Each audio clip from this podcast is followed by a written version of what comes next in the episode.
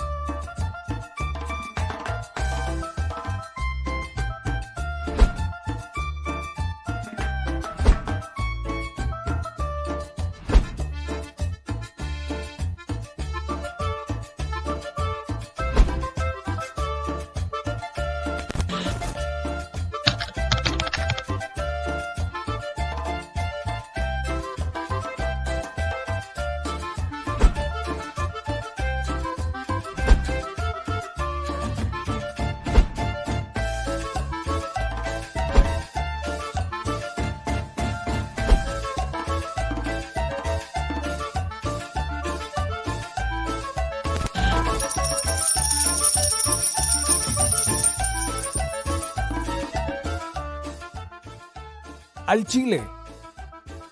Recuerda que una forma de apoyar nuestro proyecto e impulsarnos a generar más y mejor contenido es a través de los superchats en nuestras transmisiones en vivo.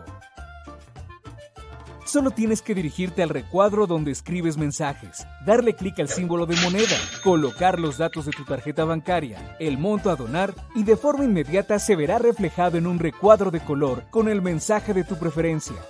Otra manera, por si no nos alcanzas a ver en vivo, es ir a la descripción de nuestro video de YouTube, darle clic a la liga de PayPal y repetir el proceso como en los superchats. Ese recurso llegará directo a nuestra cuenta bancaria. En Facebook también puedes apoyarnos de forma mensual. En el inicio de nuestra página encontrarás el botón Quiero colaborar. Ahí podrás adquirir una membresía que nos impulsará a seguir combatiendo la infodemia desde esta plataforma. Y si eres de los que no confía en la tecnología, puedes hacer un depósito o transferencia a nuestro número de tarjeta Banamex, desde cualquier establecimiento, banco y hasta tu aplicación móvil. Anótalo. El número es 4766-8415-9203-0897. Recuerda, esto es completamente voluntario y es una forma de apoyar e involucrarte más con este proyecto independiente. Hazlo tuyo y comparte.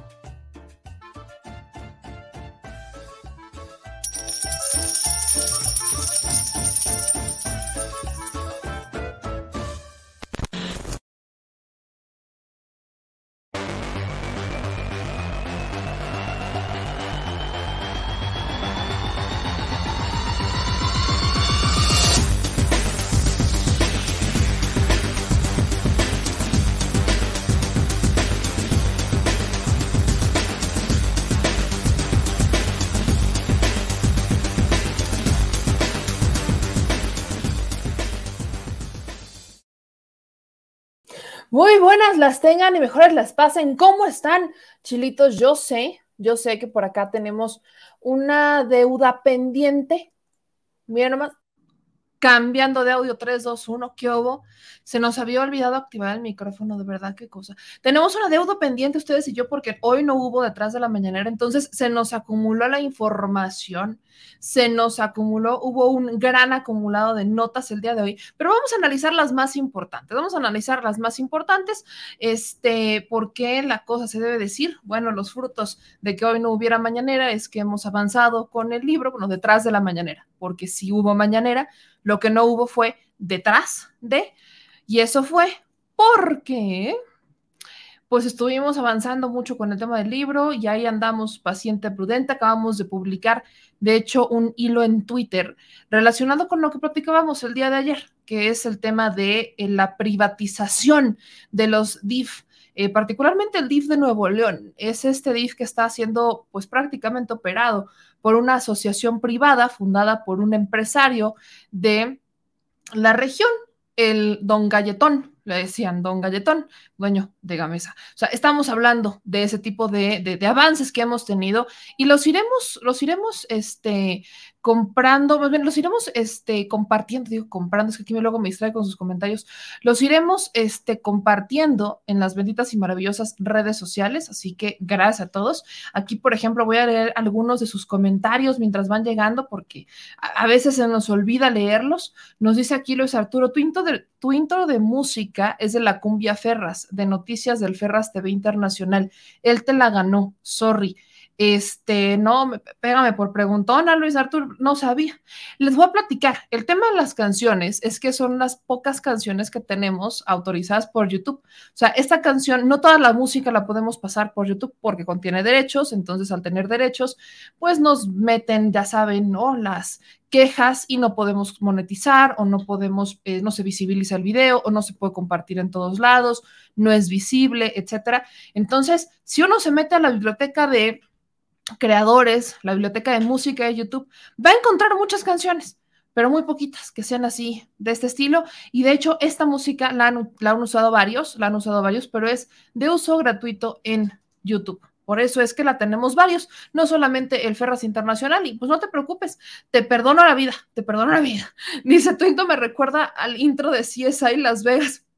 No es así. El intro de CSI Las Vegas, no, no es así, óigame. Este dice el Mancera que ya lo metan al Tambi. Pues aquí veo con algunos de sus comentarios, mientras estamos en el programa, váyanme diciendo desde dónde nos están viendo. Desde dónde nos están viendo, compártanme de qué estado, de qué país, en dónde nos ven, desde dónde nos escuchan, porque hoy vamos a andarle con muchas noticias y le digo, el chismecito se acumuló. Quiero empezar con el tema de Salinas Pliego. Mire, e, el, asunto de Salinas Pliego es una de, de, estas cosas que, de hecho, empieza el día de ayer, ¿no? El día de ayer se da, se, da, le dan aire a esta resolución en donde le dan palo, esa es la expresión, le dan palo a Salinas Pliego con su amparo, él recurre al amparo para no pagar impuestos. Quiero recordarles que Salinas Pliego debe una módica cantidad que asciende a más de 30 mil millones, o sea, no, no es poca cosa. Y lo peor es que este señor quiere comprar Banamex. No, ¿No, sería más fácil que ese señor, en vez de querer hacerse más rico, comprar, o sea, pagar a sus impuestos? Es una obligación que tienen todos los empresarios, todos los ciudadanos en todo el mundo. Tenemos que contribuir al Estado ¿no? Eso es algo que pasa, ¿no? Pasa, sucede. Y es bien triste cuando tenemos personas que no quieren, pero, o sea, no quieren pagar impuestos, pero sí quieren ganar más. Subió un video que yo considero penosísimo en el caso de Salinas Pliego, así que ni lo voy a poner, ni lo voy a poner, porque es este darle ya mucho eco a su video. Pero compartimos el comunicado que circulan hace unas horas en relación justamente con esto, ¿no? Que es el, o escucha esto. El comunicado de Grupo Salinas, la defensa del empresario considera que están violando el derecho humano al acceso a la justicia y debida defensa de un empresario que no quiere pagar impuestos. Vaya fregadera con la que nos salen los empresarios hoy. O sea, ya pasamos, me encantan los pretextos que usan porque es, están violando el fragrante derecho humano al acceso a la justicia. Si hay algún abogado en el chat, asesórenos un poquito. No en ese caso, supongamos que se pudiera. Nosotros podríamos demandar al empresario por violar el derecho humano exactamente al acceso a la justicia, pero además a la violación constante de la misma ley. Porque el hecho de que este hombre se niegue a pagar impuestos significa que está haciéndose rico sin hacer ningún tipo de contribución al Estado en donde se le permita ser rico, bajo el cual los regímenes fiscales lo hacen rico y bajo el cual él puede seguirse haciendo rico. Entonces, no es, no es un poco, me da, me da un poquito de tirria, me da un poquito de tirria estar leyendo esto. O sea, flagrante derecho humano. Le estamos violando, o sea, el Estado le está violando derechos humanos a un empresario que no quiere pagar impuestos. Hmm. Qué cosa tan interesante. Pero lo peor del caso es que no, este no es el tema más eh, interesante que yo vi. Y aquí va un tip, ¿no? Aquí va un tip y un comentario.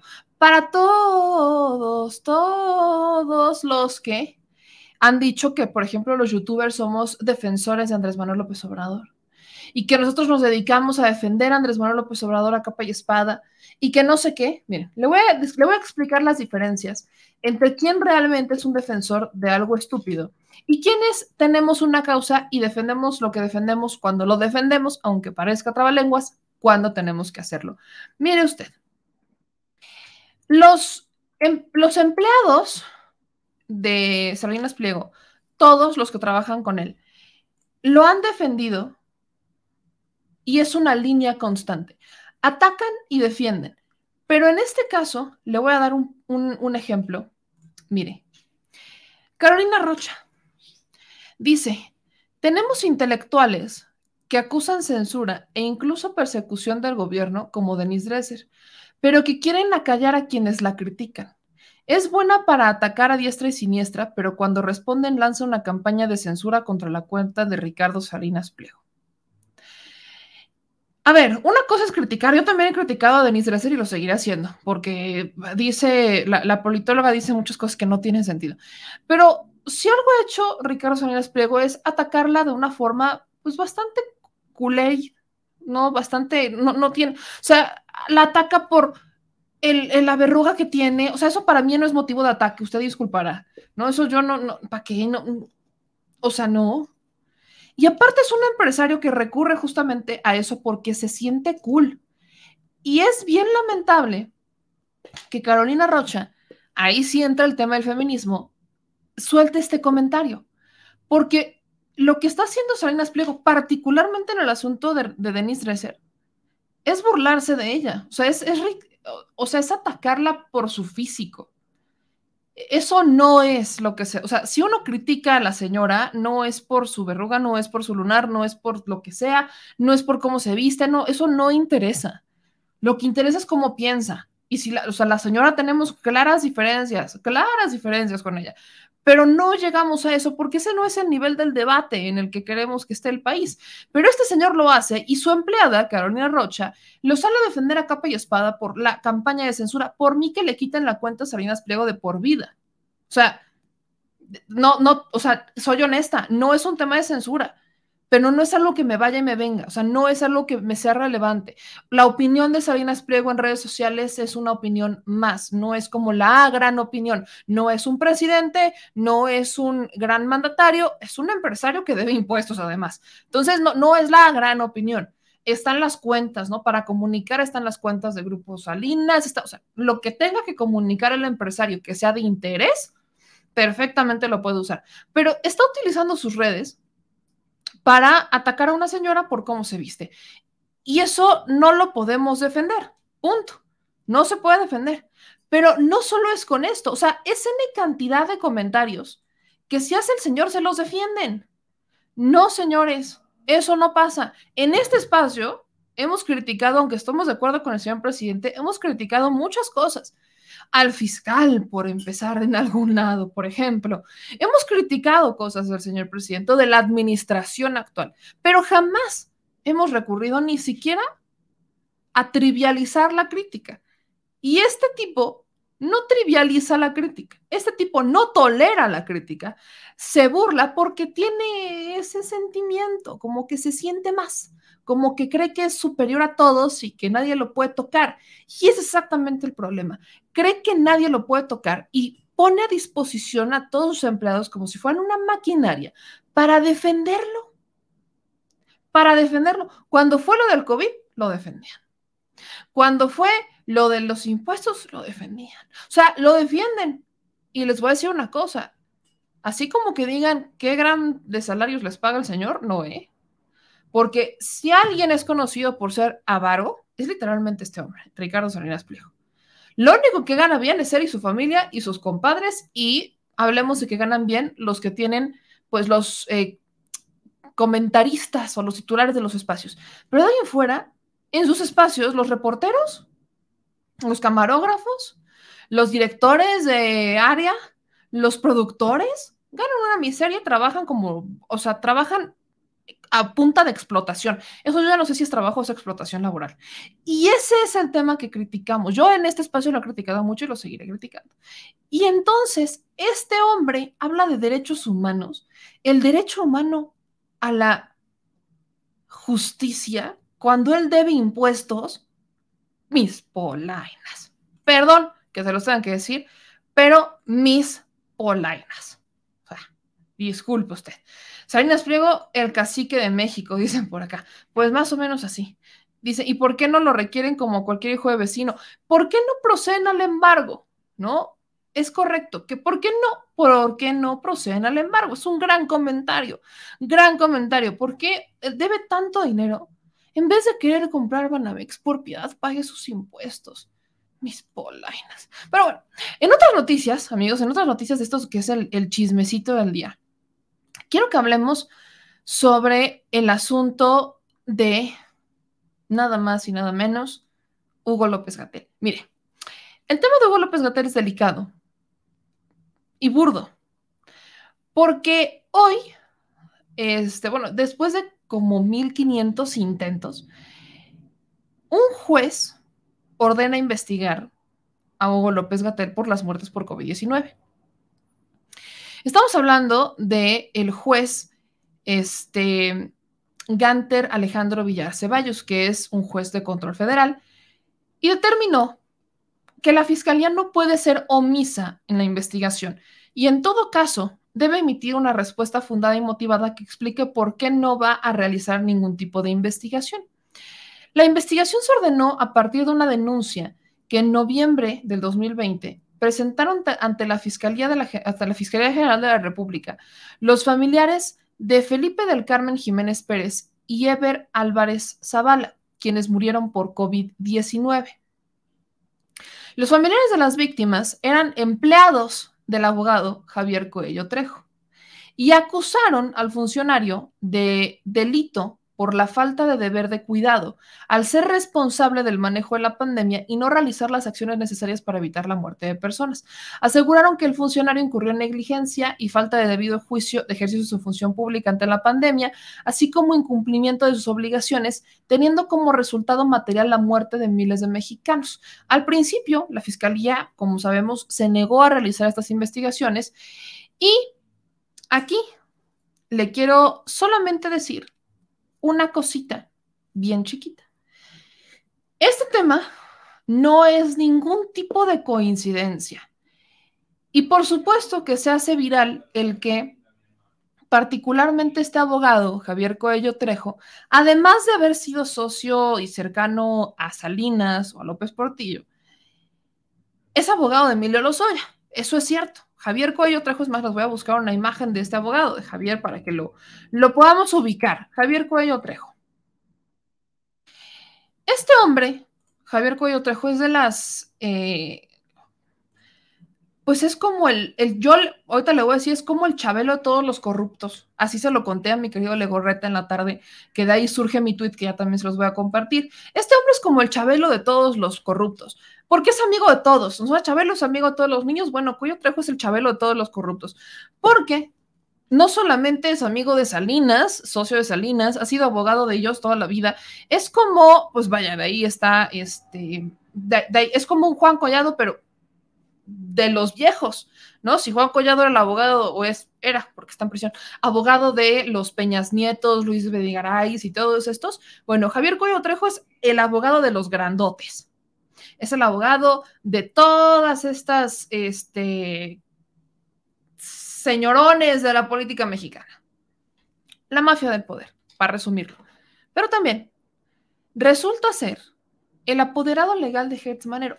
Y se acuerdan, porque quienes sigan este espacio al Chile se acordarán, que yo les dije en más de una ocasión que el asunto de Hertz Manero con la unidad de inteligencia financiera había una, pues existe existe una, em, pues conflicto de intereses, vamos a llamarlo, existe un conflicto de intereses muy claro, porque el que defiende, ¿no?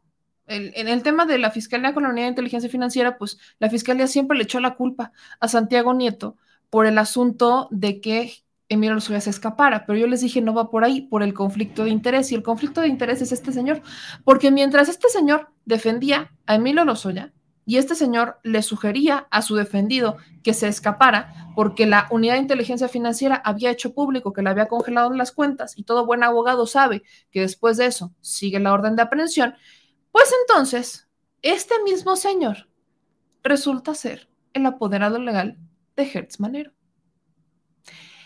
Y el asunto de la demanda a Gatel es exactamente igual, es el mismo delito por el cual Hertz Manero habría demandado a su familia política.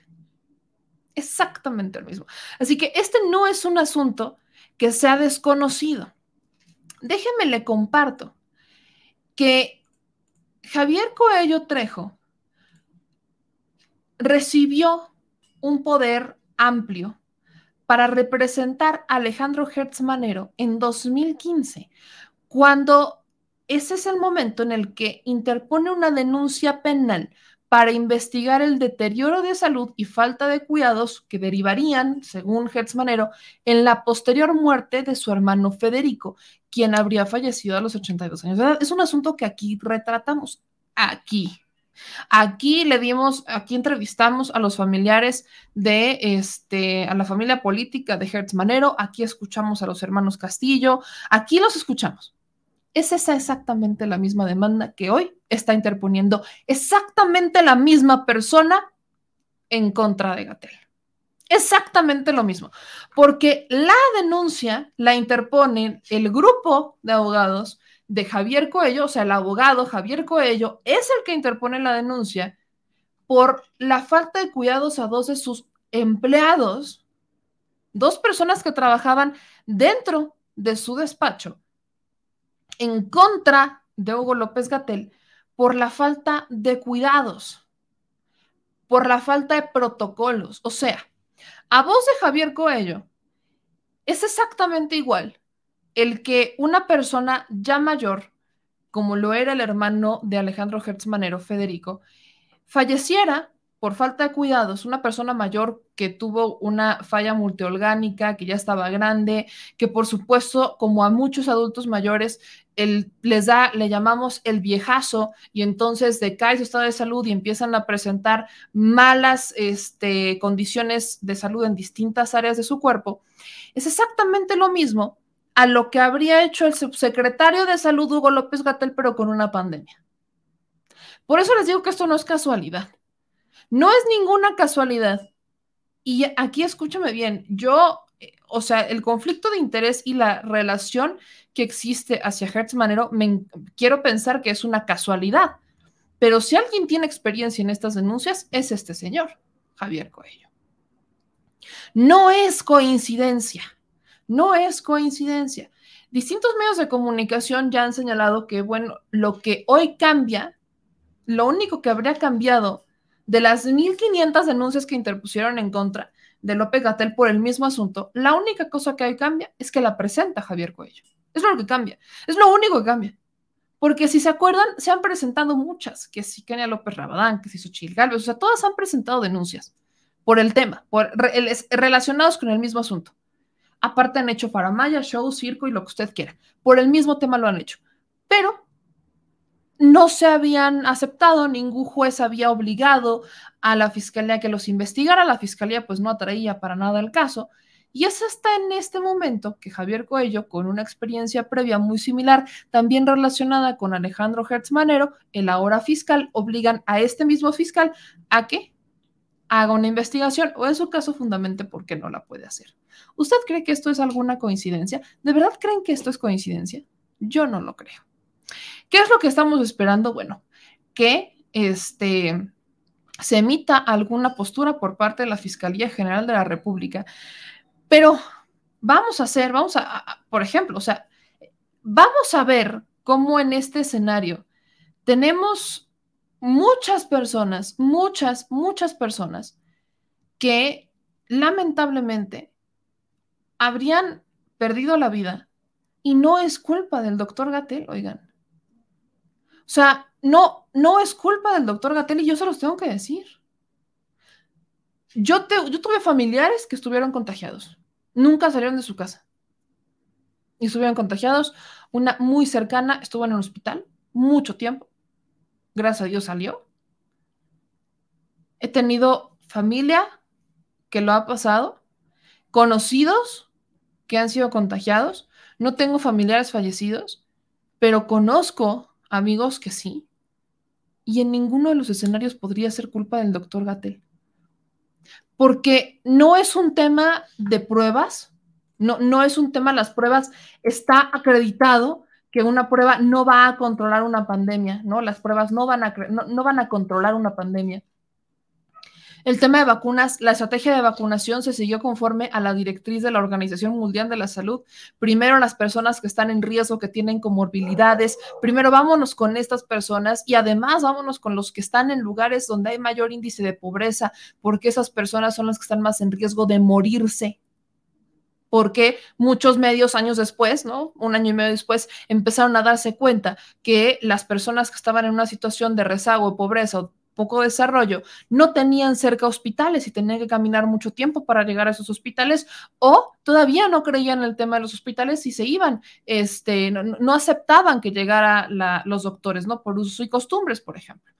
Y ellos también tienen comorbilidades y ellos también están en riesgo. Y es mucho más fácil que una persona en una zona urbana pueda acceder a un hospital y se pueda atender que una persona que en un lugar donde no hay hospitales. Entonces, la, obligación del Estado es, pues primero vamos a vacunarlos a los que están allá, a los que no, para que no se mueran no porque no tengan recursos, no porque estén en un lugar este, en donde no tienen una casa, lo vamos a tomar como pretexto para que digan, es que viven al aire libre, por eso no los vacunes. No, si de hecho el COVID se contagia a través del aire, creo que es importante mencionarlo, recordárselo a las personas. O sea, estas, estas partes en donde las, las audiencias todavía como que no logran entender el asunto. Vemos que los medios de comunicación se tardaron un año y medio para lograrlo, pero al final del día la OMS sí dijo a los más vulnerables, a los que tienen comorbilidades, a los adultos mayores, y de ahí nos vamos para abajo. Eso es lo que hizo México. ¿Qué querían? ¿Qué, otra cosa querían que hiciera México con el estado de salud? O sea, nada más falta que si usted toda su vida no se ha cuidado, nunca le ha interesado comer sano, ni siquiera toma agua y toma puras bebidas con altas cantidades de azúcar o gas, este, tiene diabetes, hipertensión, tiene, nunca hace ejercicio, le da flojera, se la lleva acostado, lo que usted quiera, y se enferma, ahora resulta que es culpa de Gatel porque usted nunca se cuidó, o sea, en sus 30, 40 años de vida, decidió que no era importante cuidarse, ni siquiera tomar tantita agua. Y entonces la culpa es de Gatel. O sea, aquellas personas que salieron irresponsables y se fueron en masas, y, o sea, es culpa de Gatel. Quiero pensar que bajo esa premisa, entonces, en Estados Unidos los que no se vacunan y se mueren, entonces van a demandar al doctor Fauci, por, Fauci porque él es el responsable de que se murieran porque estos decidieron no cuidarse. O sea, ese es exactamente el mismo escenario. Preocúpense si hubiéramos tenido un secretario o subsecretario de salud que dijera, aquí no creemos en las vacunas y no las traemos. Ah, entonces sí, ahí sí, demándenlo. Pero México fue uno de los países que sin endeudarse empezó a, traer vacunas. En México la vacunación empezó de forma simultánea como en otros países, como en Estados Unidos. Prácticamente el tiempo en el que inicia Estados Unidos a vacunar y en el que inicia México hubo un desfase de semanas. Por Dios. O sea, después de que destruyeron nuestro sector salud, de que dejaron en las ruinas Birmex, que era la herramienta que en este momento podríamos haber utilizado para crear y desarrollar y distribuir vacunas desde México, mexicanas, para no tener la bronca de a ver si me la venden, no me la venden y es que se la acaparó y entonces no. O sea, si no hubieran hecho esto, si no hubieran desmantelado tanto el sector salud como lo desmantelaron, si nuestro sector salud fuera efectivo y eficaz, entonces entonces sería, otra cosa. Pero con todas las condiciones de cómo dejaron el sector salud en este país y la falta de campañas de concientización a la gente para que se cuidara, y que la solución para que la gente se cuidara era vender bolsitas de papitas más chiquitas, pero que te vendían exactamente la misma cantidad de, de papitas porque solo le quitaban el aire. O sea, eh, las campañas de salud en este país no han sido de lo más efectivas, oigan. Aparte, no están gran enfocadas. O sea, hoy por hoy, cuando uno se va a vacunar, en las filas de vacunación, están todos vendiendo refrescos, cigarros, cigarros, cigarros.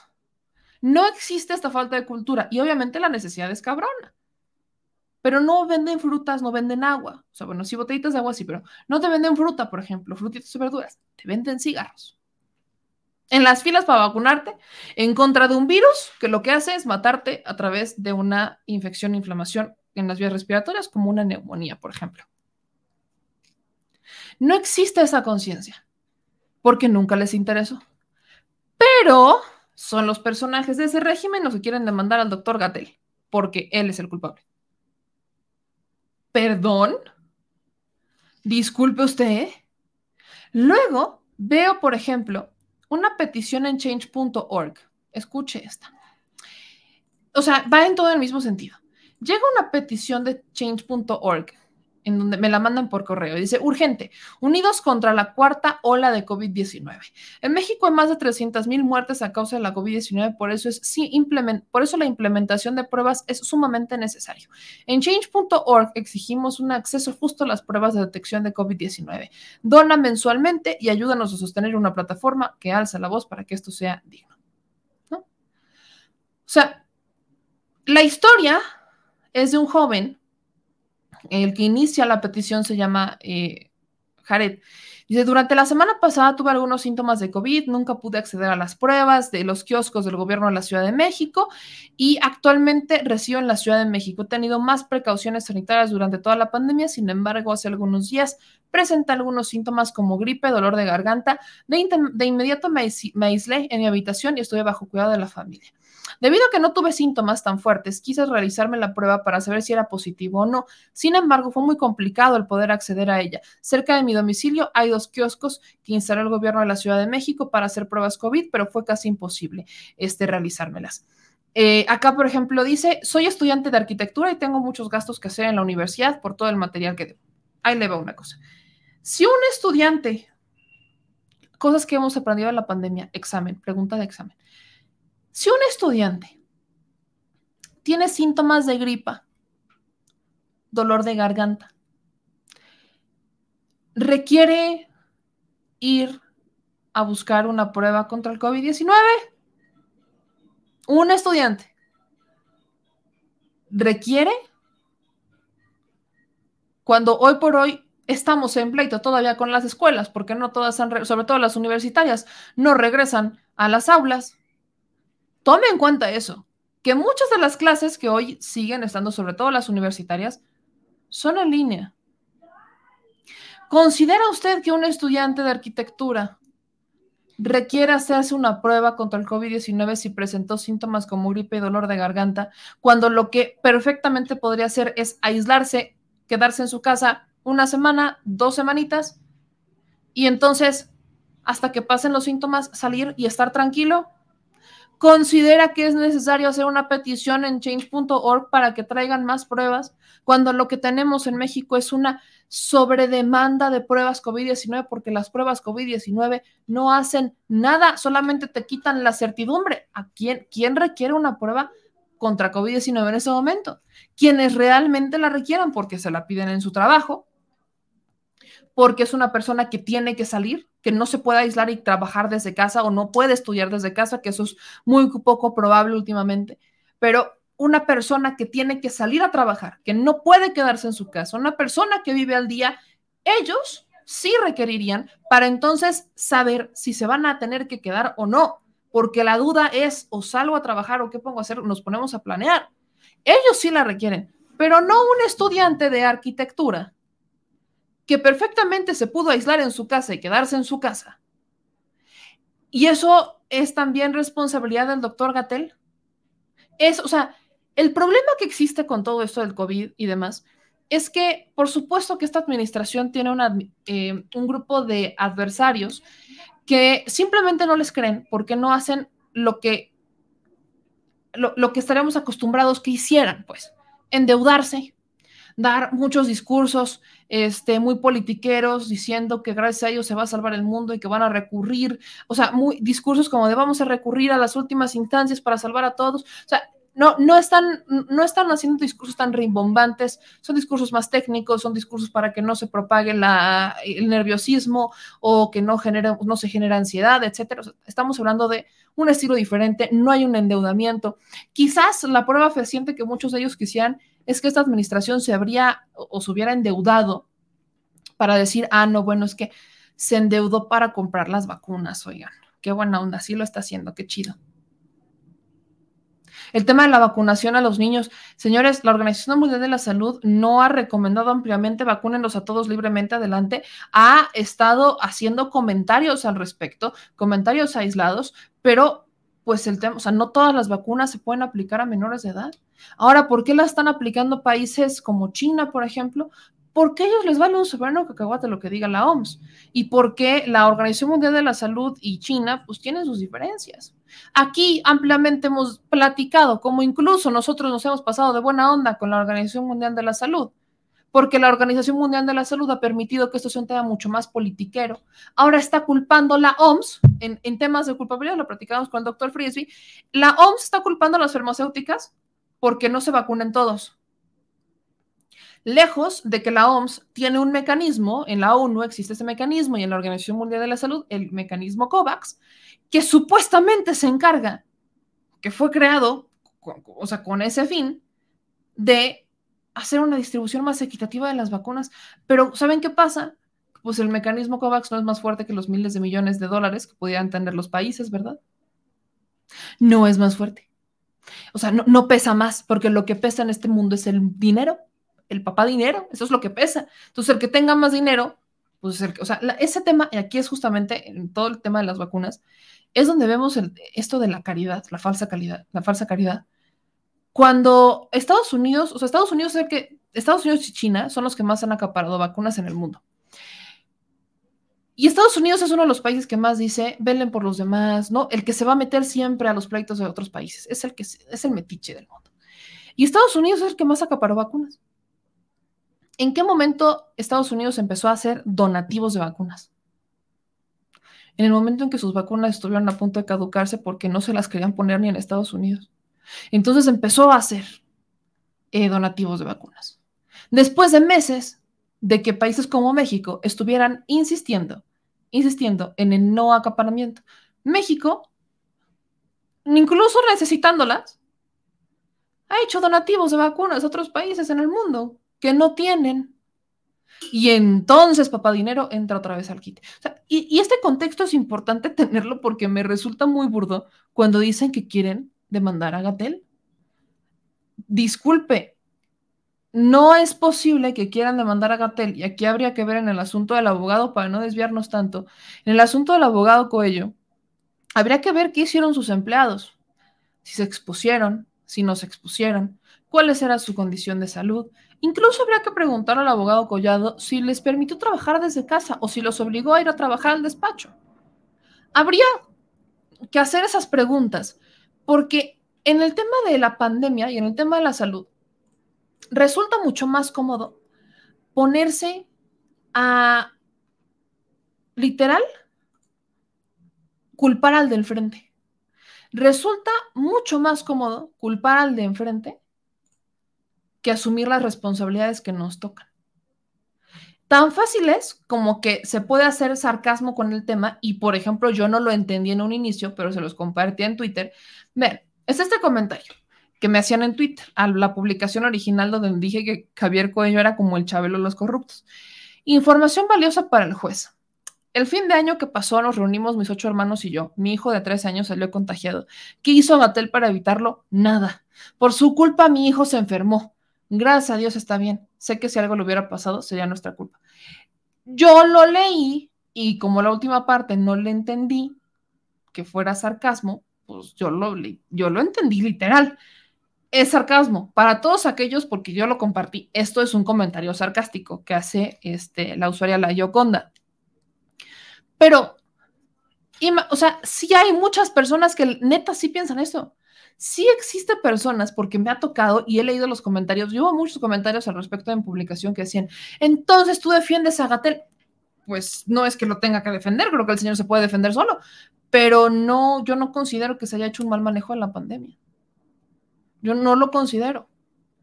Porque para determinar si es un buen o mal manejo de la pandemia hay que tomar en cuenta las medidas, la economía, la población, y eso es lo que no se toma en cuenta, porque luego nos quieren comparar con Estados Unidos. Bueno, a estas alturas yo podría decir entonces que en Estados Unidos hicieron un pésimo manejo de la pandemia, vean cuántos vacunados hay. O sea, si queremos ver de peor a peor y queremos hacer comparaciones burdas, entonces vamos entonces a decir que, eh, que, el doctor Fauci en Estados Unidos es el responsable de que no se hayan vacunado en Estados Unidos y por eso se lo deberían de demandar porque se sigan muriendo y se siguen contagiando en Estados Unidos. Maldita maldición. Esa es la lógica que deberíamos usar según muchos. Pues adelante, usémosla. Perdón. Este es el problema. Pero, retomo, aquí no hay ninguna coincidencia. Nada más para que vayan viendo por dónde anda la cosa. Nada más para que le vayan viendo por dónde anda la cosa. Mantenga esto en mente. El mismo abogado que llevó la demanda de Hertz Manero en contra de su familia política, exactamente por el mismo tema por el cual lo demandan a Gatel, es el mismo abogado, Javier Coello Trejo. Exactamente el mismo abogado. ¿Coincidencia? Insisto, no lo creo. Muchas gracias a Murciélago Electric que nos manda un super chat de 20 dólares. Por aquí andaba. Pues muchísimas gracias, Super Electric. Acuérdense que aquí ando poniendo los super chats. Aquí está nuestra super alcancía, nuestra super alcancía. Aquí está nuestra libretita y aquí entran los 20 que nos manda Murciélago Electric. Muchísimas gracias nuestro querido Murciélago. Aquí van sus 20 dólares a nuestra Chile alcancía para que ustedes decidan a dónde vamos a salir, a dónde vamos a salir en estos próximos días, porque parece que nos estamos acercando cada vez más, acercando cada vez más a elegir el día, el lugar y la super tómbola. Entonces, miren, aquí está nuestra Chile alcancía y caen los 20 dólares de nuestro murciélago electric, que como pueden ver, ya estamos llegando a la meta. Ya estamos llegando a la meta ya.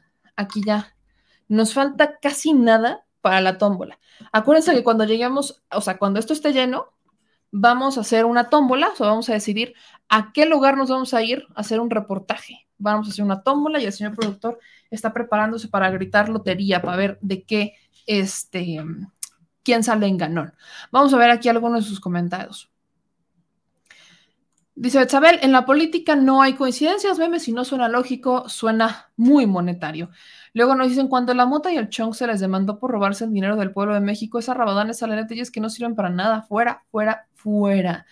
Dice Coyo Trejo de conocer al juez este, corrupto, preciso, y eh, déjeme decirle que, por ejemplo, este juez, el, juez eh, Ganter, pues es un, es un juez que ha ratificado, por ejemplo, a Rosario Robles para que siga recluida en el penal de Santa Marta, Acatitla.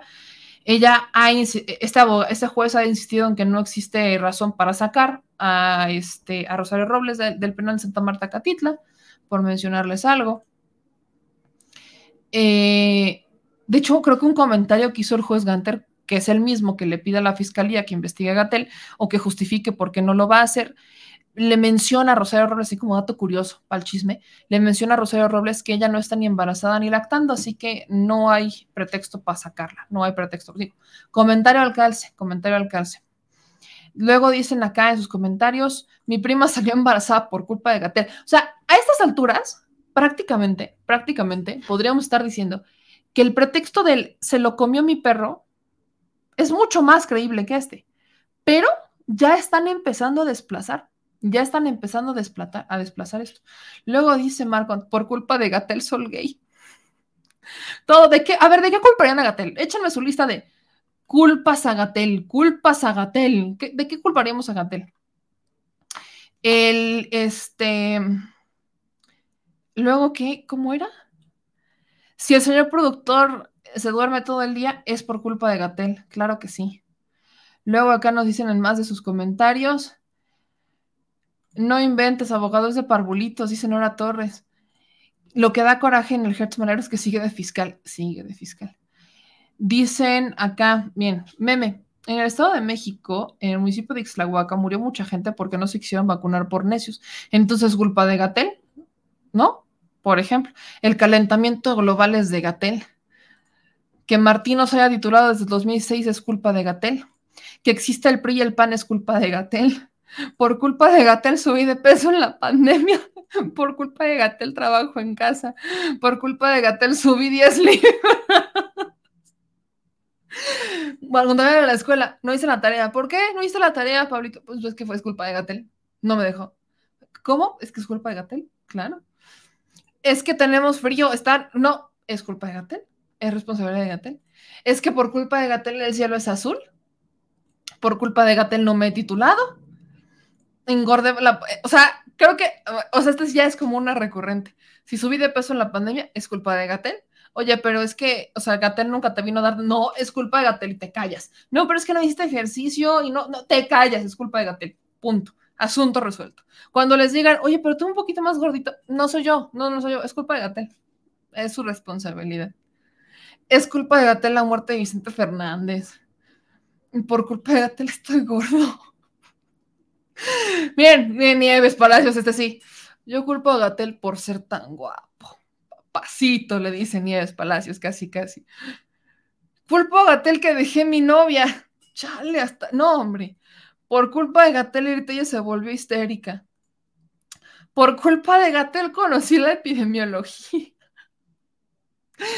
Culpemos a Gatel de la desesperanza de Gorgonio. Gorgonio. Es culpa. Todo es culpa de Gatel en esta vida. Este. No, hombre, me encanta. Mi novia me va a dejar por culpa de Gatel. Yo soy tu mero papá, Emiliano. Es la A mi perrito le dio diarrea por culpa de Gatel. Me salieron piojos, es culpa de Gatel. El de Cristina, por culpa de Gatel nunca gana la selección mexicana. Santa madre, pues es que todo es culpa de Gatel, maldita maldición. Eh, mi novio no me ha conocido por culpa de Gatel. Yo no tengo por culpa de atención. Por culpa de Gatel tengo coronavirus, dice Irving Sánchez. Y bueno, oye, una pregunta, ¿cuánto de, se queda de porcentaje YouTube? No sé en este momento. La erupción del Tonga es culpa de Gatel también. Luego acá dice, no entiendo, ¿tienen dinero para un abogado y no tuvieron dinero para la atención de su familiar? Y se me ¿qué opinas de la dentista? No, voy a admitir hablar de la señora. Eh, dicen acá, por culpa de Gatel no fueron campeones mis Pumas luego acá, eh, ya, no, ya no solo es culpa, no, no, no, no, todo es culpa de Gatel. Por culpa de quién, ya saben, me volví nini. Luego dicen, Mara se está muriendo de risa. Luego, por culpa de Gatel se me perdieron 50 mil. No sea usted, payaso. Por culpa de Gatel, Yamel, apoyamos a los queretanos. Ahorita, ahorita comentamos justamente eso. Este, las, los altos precios de las placas, sí, está el tema del emplacamiento ahí en, en, Querétaro y hay una campaña interesante y en contra del tema. Por ejemplo, en Puebla, o sea, si uno, vaya, si uno quiere reemplacar, tiene citas hasta sepa Dios cuándo. Por culpa de, del Gatel veo a Meme Yamel, dice Corina Rodríguez. Por culpa de Gatel no pudiera visitar a mi novia en la cuarentena. Ay, no estés triste. Mi perrita murió en octubre por culpa de Gatel.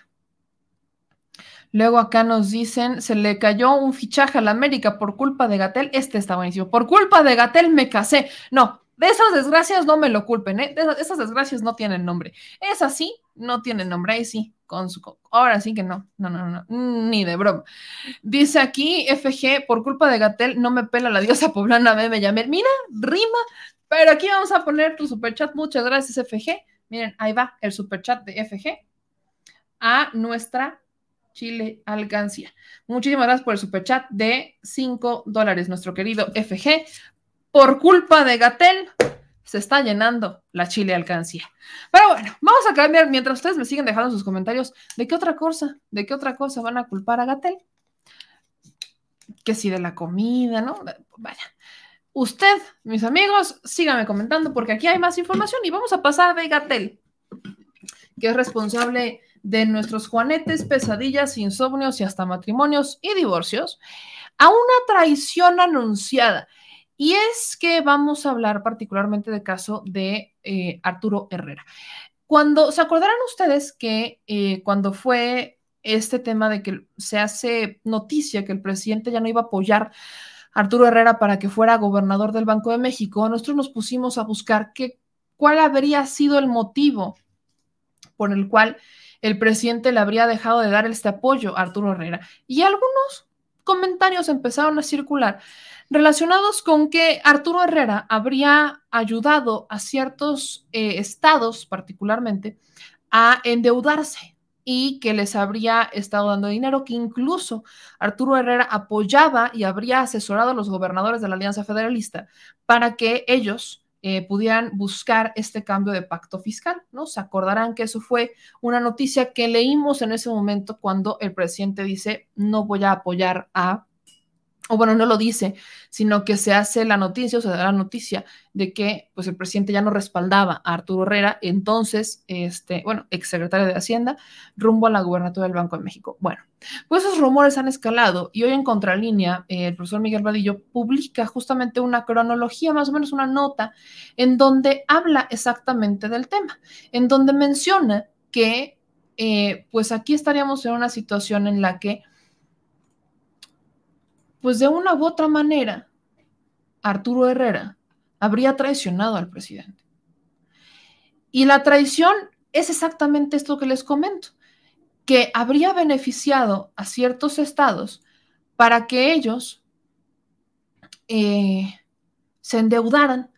Y particularmente uno de los estados que está en esta lista es el de Nayarit, en donde ahora está como asesor financiero Santiago Nieto, por cierto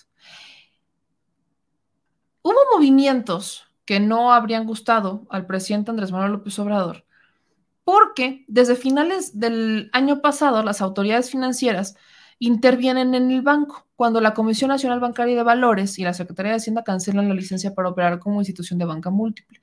De acuerdo con la Secretaría de Hacienda ya a cargo de Ramírez de la O, según lo que publica Contralínea, eh, aquí se los voy a compartir incluso, Achendo incumplía con los índices de, capitalización, Se me de capitalización que establece la ley en la materia porque su caída era muy acelerada.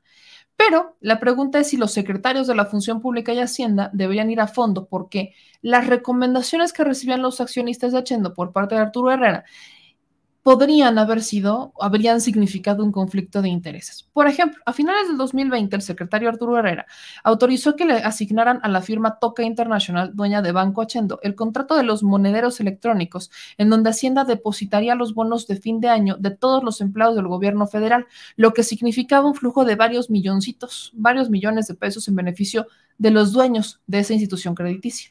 Antes de que el presidente se enterara de de, lo que había hecho el secretario Arturo Herrera y para salvar el problema de endeudamiento de los estados de la República, que no tenían ni para pagar la nómina, le habría ordenado a su secretario Ramírez de la O adelantarles las participaciones federales.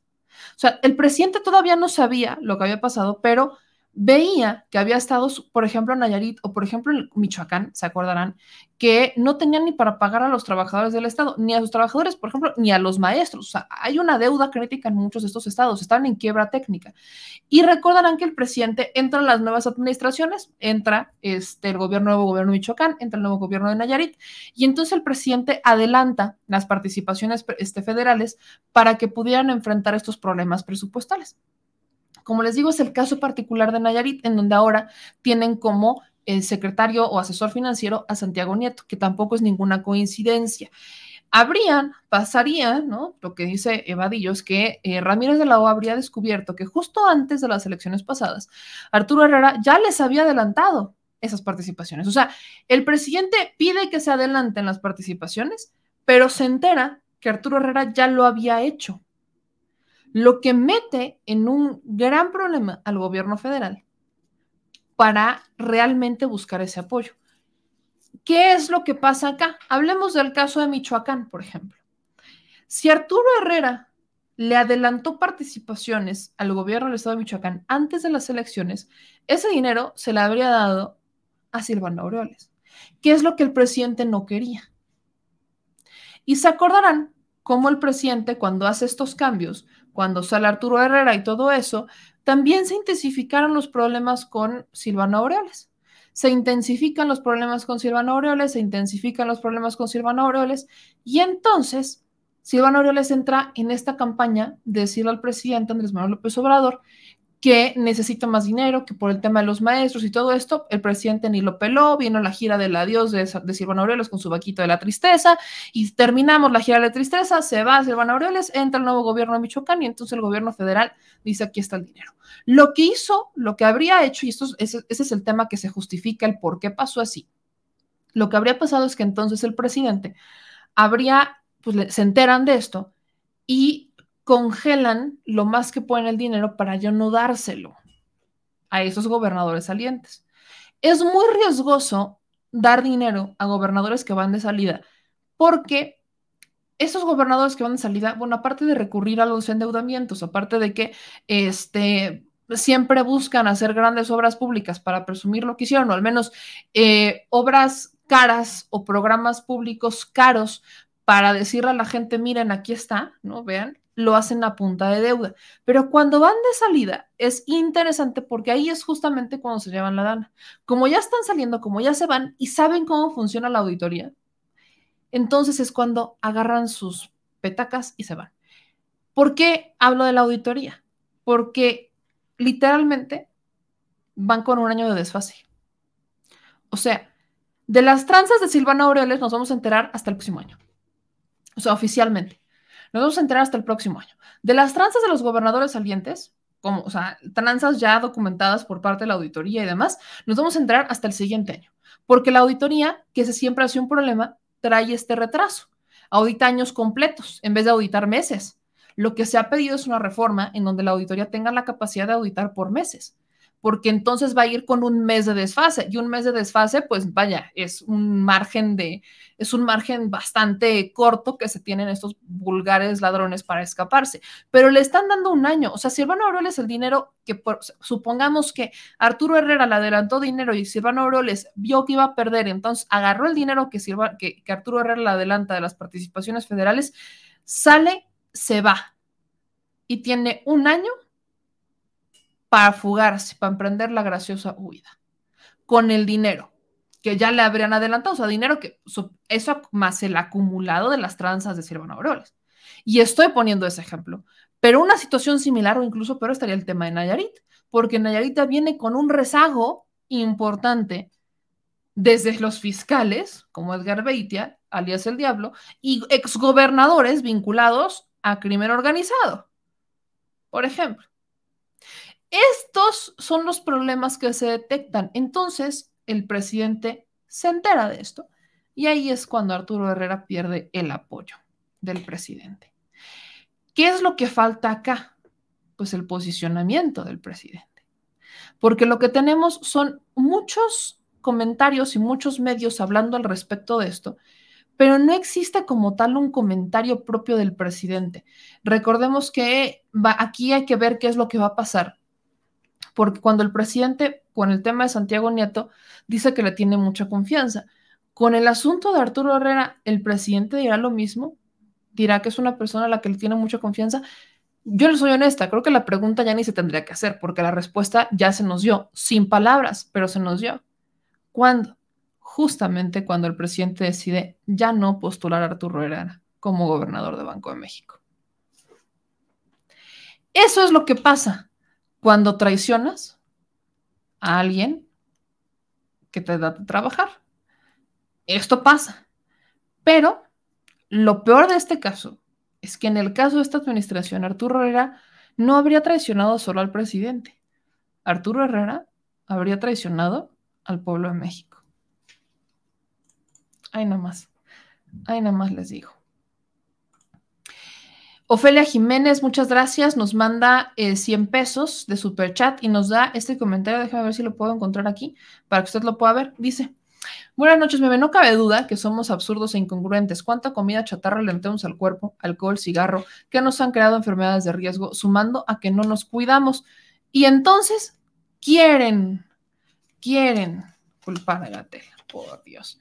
A ver, aquí está y vamos a meter estos 100 pesitos de, su, de super chat que nos manda nuestra querida Ofelia para nuestra Chile alcancía. Váyanme dejando los comentarios, vámonos preparando para, el este, para este momento donde tenemos que poner en la tómbola qué estado va a salir ganón. Váyanme diciendo, váyanme diciendo, váyanme diciendo en los comentarios. Aquí dicen, Herrera le importó más salvar y traicionar al presidente. Qué cosa. Luego nos dicen acá en sus comentarios, con Silvana no fue necesario un año, preguntémonos dónde está. Luego acá nos dicen en sus comentarios. Este, pon atención, Monreal, no sea chaquetero. Dice, hablando de estos, a ver, ayer yo les juro que no me la creía. Y yo no la creí, no la creí. Y le mando un abrazo a, a mi querido Jorge, porque él fue el que me dijo. Él sabe quién es. Que habría nombrado, Dios mío, o invitado a Porfirio Muñoz Ledo a la Embajada de Cuba. O sea, a ser embajador de Cuba en México. Me corrijo. Yo no lo quería creer. Le juro por mi vida que yo no lo quería creer. Pero que el secretario de gobernación le extendió la invitación y el señor Porfirio Muñoz Ledo la habría aceptado porque viva Cuba. No, hombre, no, hombre, no, hombre, qué belleza, ¿eh? Qué belleza, qué belleza, qué belleza, ¿no? O sea, Muñoz Ledo, que le echó flores a, Echeverría hace unos días, ¿no? Hablando de sus, los 100 años de Echeverría. Le, casi, yo a estas alturas creo que Muñoz Ledo sí le fue a hacer fiesta a, a Echeverría, que nadie pela, pero pues, quizás él sí fue a visitarlo porque le tiene mucho aprecio y mucho cariño. Eh, pero Muñoz Ledo ya ha sido bastante incómodo vuelvo con el tema de la estrategia.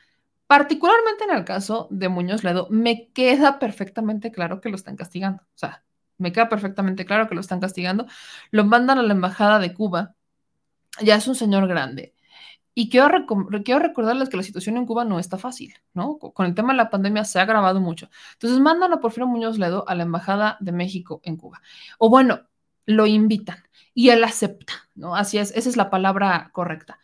Y también me queda claro que lo hacen para que no estén chinchando acá, porque Porfirio Muñoz Ledo es de estos personajes que ya tiene un pie en movimiento ciudadano, y él lo ha dicho, se ha presentado a los eventos de movimiento ciudadano sin mayor empache, sin mayor tema, sin temor a Dios, o sea, él feliz de la vida. Se ha presentado en estos eventos y ha dicho que él va a ser como un líder moral de movimiento ciudadano, pero sin salirse de Morena. Que alguien me se explique cómo funciona eso. ¿Cómo es que puede ser líder de un, o sea, líder moral de un partido y no estando en otro? Eso no funciona, así no va, eso no checa, esa fórmula no combina.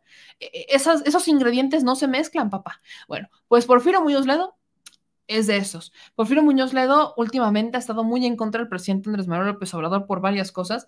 Ah, pero no lo invitan a ser embajador porque entonces el señor es el más morenista de la historia y viva Andrés Manuel López Obrador, chinga su madre. Literal. O sea, literal. Ese es el problema. Le soy honesta, a mí no me gusta esta idea de utilizar las embajadas y los consulados de premios o castigos. No me gusta, porque para eso no es el servicio consular, para eso no es el servicio exterior mexicano. Pero, pero, es una estrategia, o sea, ahí sí le voy a ser honesta. Es, es, esta, es de estas estrategias, es de estas estrategias que le digo, no entiendo. Te mando lejos para que no molestes. Y estás tranquilo, estás tranquilo, lo entiendo perfecto. Repito, no es de estas estrategias que comparta, pero ahí está la grandeza de Porfirio Muñoz Ledo, aceptando la invitación del secretario de gobernación para irse nada más y nada menos como embajador de México en Cuba. ¿Qué madres va a hacer allá? No tengo idea. Quizás, pues Porfirio Muñoz Ledo pase unas buenas, no sé si quiere decir buenas vacaciones. Quizás el clima le ayude más a su corazón. No, no sé. Eh, quizás lo que le está regalando el presidente López Obrador es una salida digna de la política. En el caso de Porfirio Muñoz Ledo, cada caso es particular cuando hablamos de embajadores y cónsules. Yo insisto en que nuestros connacionales en donde estén merecen mucho más, merecen un servicio mucho más digno. Y particularmente en Cuba, creo que México pudo haber buscado un aliado mucho mejor para buscar ayudar incluso a Cuba, por ejemplo. Pero van a tener ahí o vamos a tener ahí a Porfirio Muñoz Ledo. Al menos por tres años, los tres años que queda de administración, porque quién sabe si el que venga lo vaya a ratificar, eso no lo sabemos, o lo vaya a, a mantener allá, eso es algo que no tenemos mayor idea, pero de lo que sí podemos estar seguros es que esta sería una forma de darle una salida digna a el señor Porfirio Muñoz Ledo.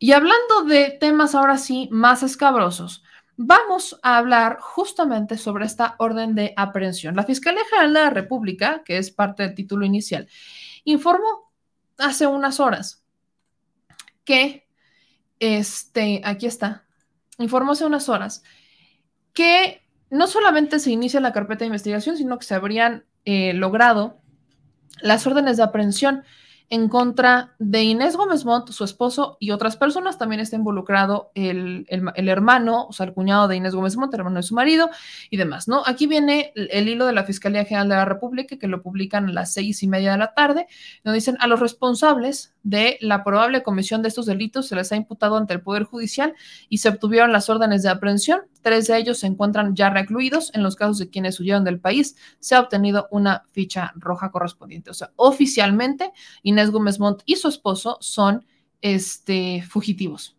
oficialmente.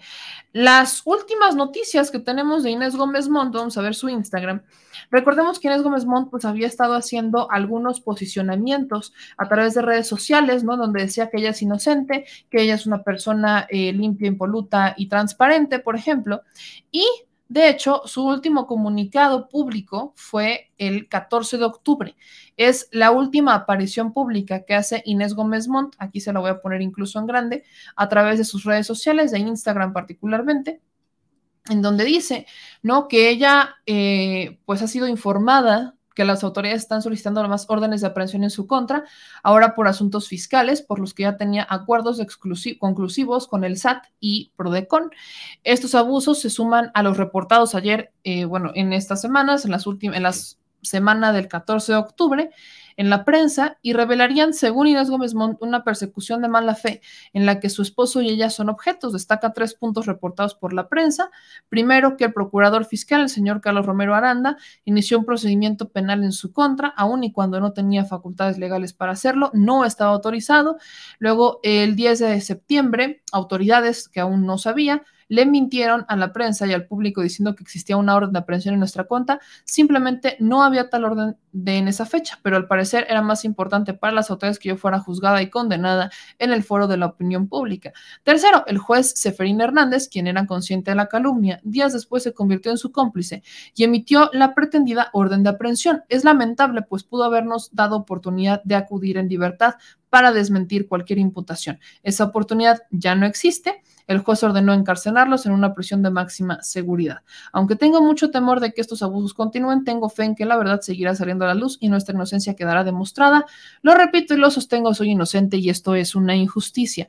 Me quieren callar, pero seguiré levantando la voz con todas mis fuerzas. O sea, esto quiere decir, el 14 de octubre de 2021, ella ya tenía una orden de aprehensión. Esta sería entonces la segunda orden de aprehensión. Esta sería entonces la segunda orden de aprehensión. Ellos desde hace rato ya no están en México, ¿no? Ellos desde hace rato ya no están en México, ya habrían emprendido la graciosa huida. En cuanto se hacen noticia las órdenes de aprehensión, en cuanto empieza la noticia sobre, no es una persecución sobre las investigaciones en contra de Inés Gómez Montt y su esposo. ¿Cuál es el problema? Y es lo que yo he mencionado muchas veces. Inés Gómez Montt, por supuesto que ha sido beneficiaria del gobierno, partamos porque sus tíos no han trabajado en el gobierno. Uno de ellos fue muy cercano a la administración de Felipe Calderón y de hecho habría beneficiado a través de la Secretaría de Turismo a Inés Gómez Montt con ciertos contratos para que ella, aprovechando que es conductora, fuera a ciertos eventos turísticos, por ejemplo. Eh, además, hablamos que eh, el esposo de Inés Gómez Montt, particularmente aquí es donde empieza lo truculento. El esposo y el hermano de Inés Gómez Montt son quienes iniciarían estos imperios de eh, factureras, de lavado de dinero, a través de varias empresas que se hizo un delito federal, que hoy es considerado un delito federal grave, que amerita una presión preventiva de oficio. Este tema de las factureras, el hermano de Inés Gómez Montt y ella, y, y ahora podemos incluso hablar de ella, eso tendremos que ver su probable responsabilidad, habrían sido quienes construyeron este, varios imperios factureros en tiempos de Enrique Peña Nieto, sobre todo, beneficiando a estas administraciones priistas, una que otra panista, al final a estas alturas ya sabemos que es más de lo mismo.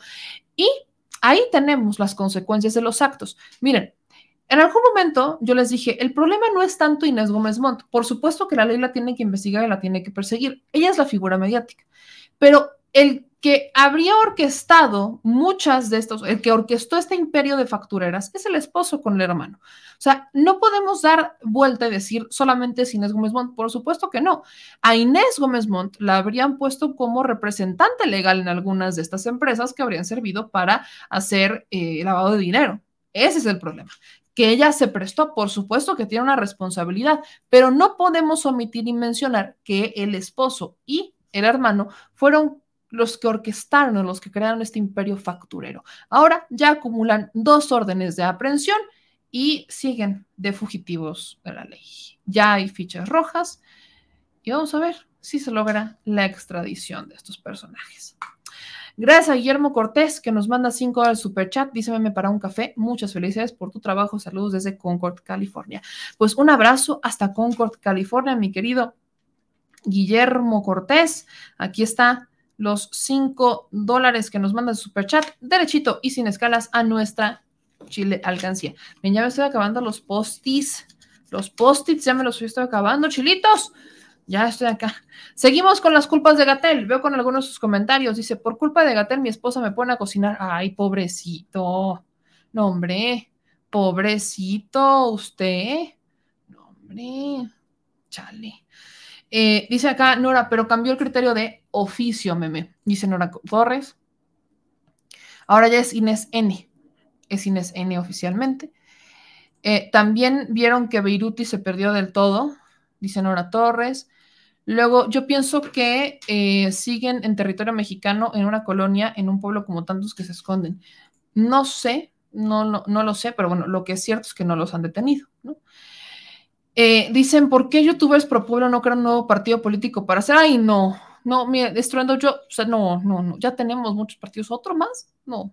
Y con muchos, con youtubers, no, no, no, no, así estamos bien, no, ¿para qué? ¿Para qué nos metemos a esas cosas? No, ya hay muchos partidos, ¿para qué?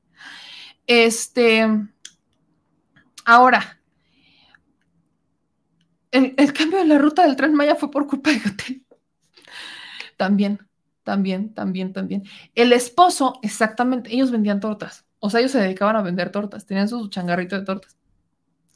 Las tortas dejan, banda. Por eso cuando le digo al señor productor, no vendas medias, véndelas completas, lo digo con una... Tiene futuro, piénselo, tiene futuro, imagínense, ya me vi, ya me vi. Pero por la legal, pero por la legal, por la legal, como de que no.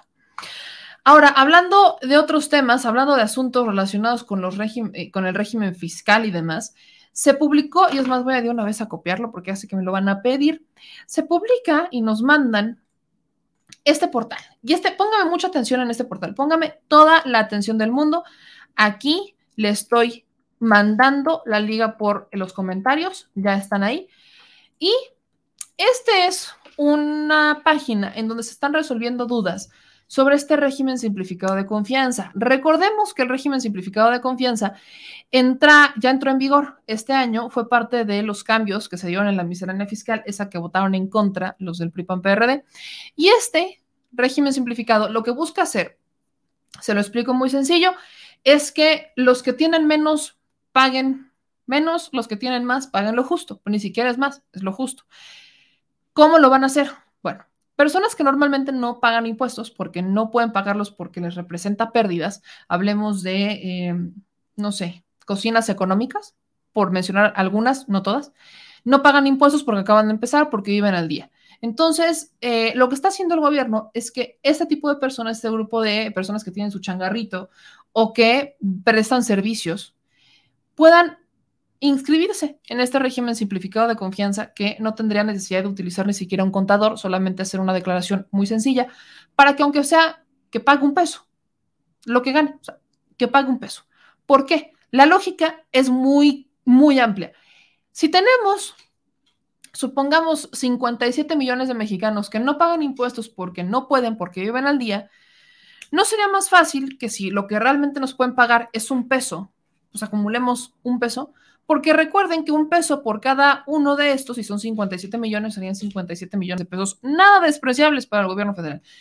Ese es el régimen simplificado de confianza. Para luego es pronto. Que todas las personas tengan la posibilidad. Entonces, usted, para saber si puede o no entrar en este régimen simplificado de confianza, lo que, lo que tiene que hacer es meterse a esta liga. métase a esta liga y aquí va a encontrar qué es el régimen simplificado de confianza. Aquí le dice para quién es. Es tanto para personas físicas como para personas morales. Para personas físicas, bueno, pues son personas, o sea, personas físicas es tanto usted como yo, que no tenemos una empresa, que son contribuyentes que, que, perciben ingresos anuales menores a 3.5 millones de pesos facturados conforme a su actividad económica. Échale cuentas. ¿Cuántas personas en México al año hacen menos de 3.5 millones de pesos? Son muchos. Y personas morales, también a empresas que pudieran recibir menos de 35 millones de pesos. ¿Cuántas personas consideran ustedes que podrían perfectamente entrar bajo este régimen fiscal? Ese es el punto. No es exclusivamente para el que menos tiene, también puede ser una empresa. O sea, si su cocina económica está registrada ante el SAT y usted paga impuestos, es una persona moral. Por ejemplo.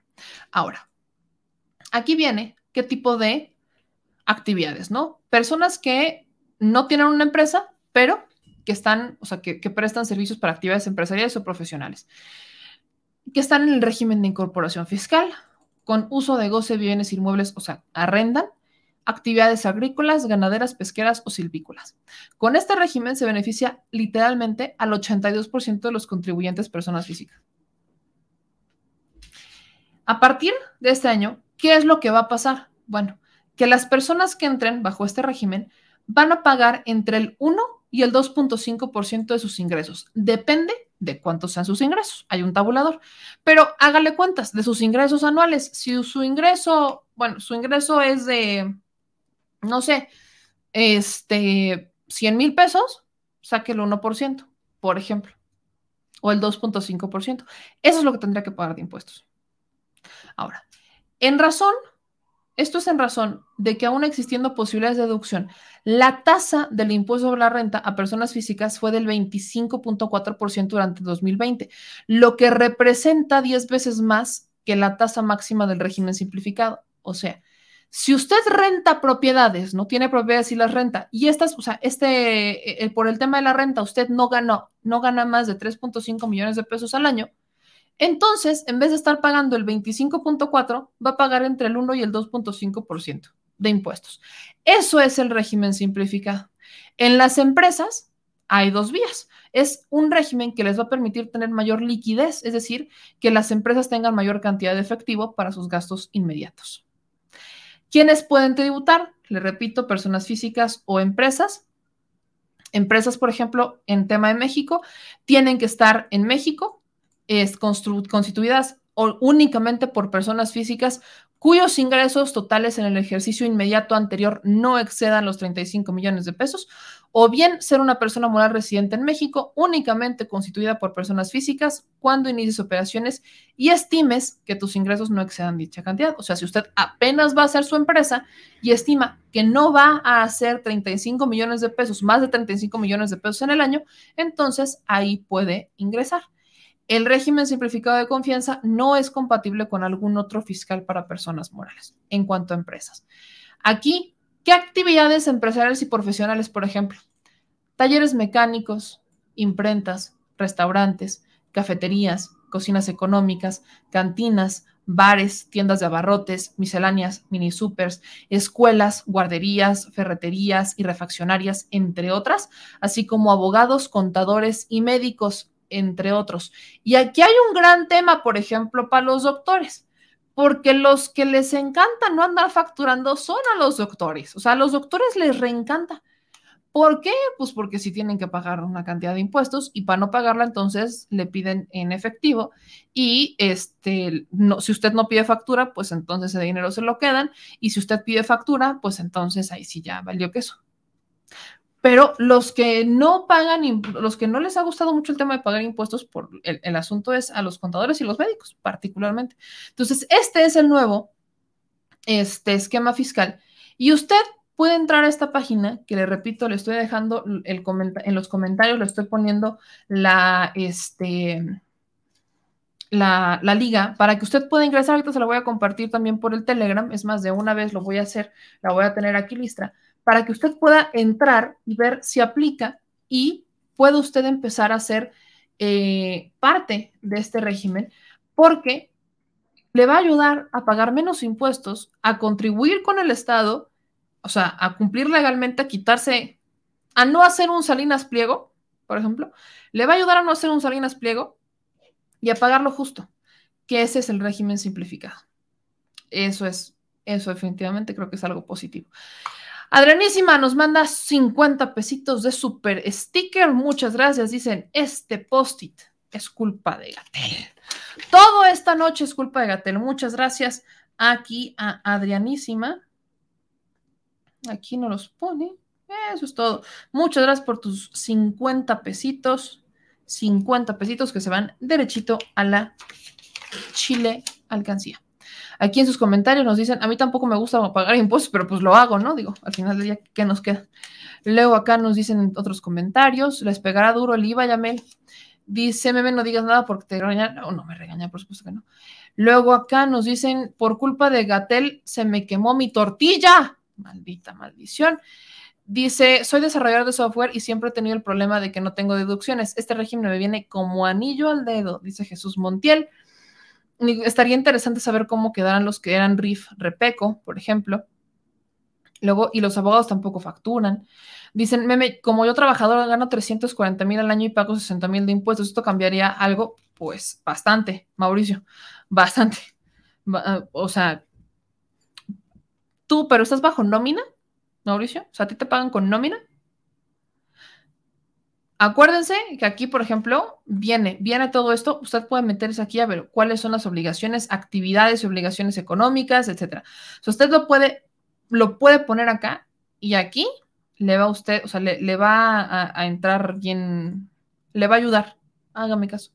Pero si no estoy mal, por asalariados, ahí sí no. Creo que para asalariados no aplica hágame caso, creo que para asalariados, así, si usted es empleado, es distinto. Esto es, por ejemplo, para quienes tienen su changarrito, para aquellos que están más que nada dedicados un poquito a la informalidad, por ejemplo. Quienes habían estado en la informalidad, esta es una forma de ayudarlos a formalizarse para que tengamos más recaudación. No es tanto para el tema de los asalariados, porque ellos, eh, es la empresa quien hace los descuentos. Dice, me ven, olvidas a Yucatán, aquí hay fábricas de facturas, pero las autoridades no hacen nada. Me han, hoy me llegó una denuncia particular de Yucatán relacionada justamente con ese tema. Me están diciendo que eh, habrían, se habría dado un atentado en contra de este de un periodista en Yucatán y que otra vez las autoridades no hacen absolutamente nada, absolutamente nada. Esto es extremadamente lamentable. Bueno, en otras noticias de la Fiscalía General de la República, bueno, no es de la Fiscalía General, esta es de la Fiscalía General de Justicia de la Ciudad de México, y estas son nuestras últimas dos notas del día para que usted tenga, para que aprenda.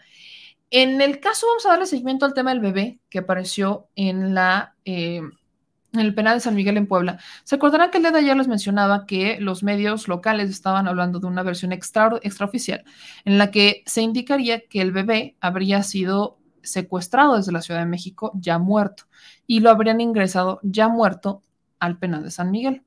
Lo que se investiga y parece que todo el hilo va en este sentido es si hubo, si, utilizaron el cuerpo del bebé como mula, porque aunque se, el dictamen médico indica que el bebé murió por asfixia, traía una herida, como si lo hubieran hecho una apendicitis. Entonces, parece, hasta el momento, parece que es un asunto relacionado con que habría sido ingresado al penal para meter droga. Y la Fiscalía General de Justicia eh, está investigando si el cuerpo del menor fue sustraído de la Ciudad de México. ¿Qué es lo que dice la Fiscalía General de Justicia de la Ciudad de México? Que tras el hallazgo del cuerpo del bebé en el estado de Puebla, inicia una investigación para determinar si, fue sustraído de, algún anfiteatro de la Ciudad de México, porque hasta este momento no hay denuncias sobre algún hecho similar. O sea, no se sabe, hasta el momento la Fiscalía no le ha llegado, no hay una denuncia de si un bebé fue, se reportó como desaparecido de un anfiteatro, si algunos padres lo reportaron, no sabemos. Pero recuerden que el que no se sepa, porque no existe una denuncia, no quiere decir que no se haya cometido un delito, porque no sabemos si este menor fue abandonado, por ejemplo, y que, pues al haber sido abandonado, nadie lo iba a reclamar y nadie iba a levantar la denuncia. También sabemos que muchas, muchos anfiteatros y muchas morgues, pues también son descuidadas todavía y demás. Entonces, hay muchos factores que dependen de ahí, pero la Fiscalía de Búsqueda de Personas Desaparecidas de la Coordinación de Investigación de Delitos de Género y Atención a Víctimas de la Fiscalía trabaja en conjunto con autoridades de Puebla para determinar el origen del cuerpo. Luego de un rastreo interinstitucional, no se cuenta con alguna denuncia sobre desaparición o sustracción del cuerpo de alguna persona menor de edad. Sin embargo, se amplió la búsqueda para determinar si fue sustraída de algún anfiteatro capitalino. Eso es lo que está haciendo en este momento la Fiscalía. Entonces, la Fiscalía General de Justicia de la Ciudad de México ya entró al quite, dijo, con permiso que te cae te voy y vamos a trabajar en conjunto, porque entonces, ahora sí estamos hablando de que no es una versión extraoficial, no es solamente un rumor. Las autoridades en el estado de Puebla efectivamente habrían confirmado lo que la prensa eh, redactó en sus titulares en Puebla, en el estado de Puebla, al respecto de este menor. Entonces, vamos a esperar a ver qué pasa con la Fiscalía, porque pues, híjole, ese es uno de estos asuntos que lastima, que duele y que, que no, hay, no, hay mucha manera en que podamos eh, no indignarnos con estos casos. No podemos no indignarnos ni siquiera con el actuar de las autoridades. El penal de San Miguel es un penal muy olvidado, es un penal que literal tiene como la puerta abierta, tiene llave y puerta abierta y cualquiera puede entrar y puede salir a hacer lo que quiera. Y la zona, ¿no? Yo he recorrido la zona, eh, no, no, tampoco está vigilada ni cuidada, ¿eh? Eso también es, cierto. La zona en donde está, tengo algunos amigos que viven por ahí atrás, que eh, pues también te dicen aguas porque por aquí ya sabes que trucutru. Entonces, hay que tener mucho cuidado con estos problemas porque no hay atención al sistema penal, al sistema penitenciario. No hay vigilancia. No hay vigilancia al respecto. Y es la vida de un menor, oigan. Es la vida de un menor. No chingue. Bueno. Y el último tema tampoco es menor. Y tiene que ver con los chistes que no son chiste.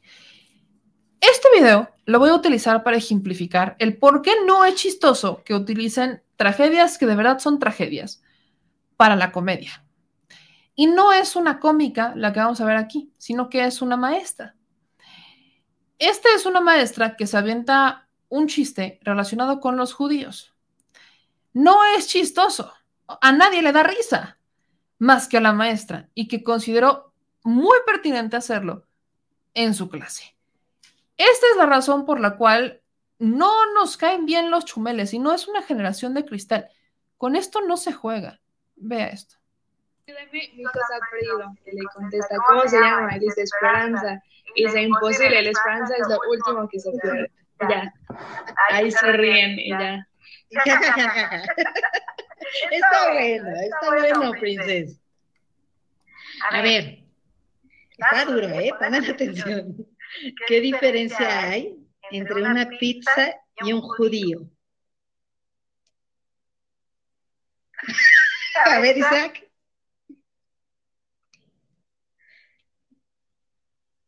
¿No? Que la pizza no grita cuando la meten al horno. Eso fue. está de demasiado mal gusto su chiste. Es fuerte. Sí, y no, y se lo digo de verdad como día se me hace de, demasiado mal gusto su chiste. Sí, yo sé, muñequita, es... es Asumo, asumo, asumo mi falta y me, me voy a retirar de su clase. Muchas gracias. Oye, Naomi, pero, este, no, no, o sea, podemos contar todos los chistes. Entiendo tu disgusto, ya se fue, ¿verdad? ¿Sí se fue? Sí. Entiendo su disgusto perfectamente, pero podemos entender que hay diferentes características y, y diferentes formas de vida y no, no, lo estábamos tomando de una forma agradable. No es necesario eh, llegar a estos grados, desde mi punto de vista. Si se fijan, yo lo- eh, mi intención es hacer clases dinámicas, divertidas y no saturarlos con mi, con mi materia. Este evento totalmente, desde mi punto de vista, está fuera de lugar.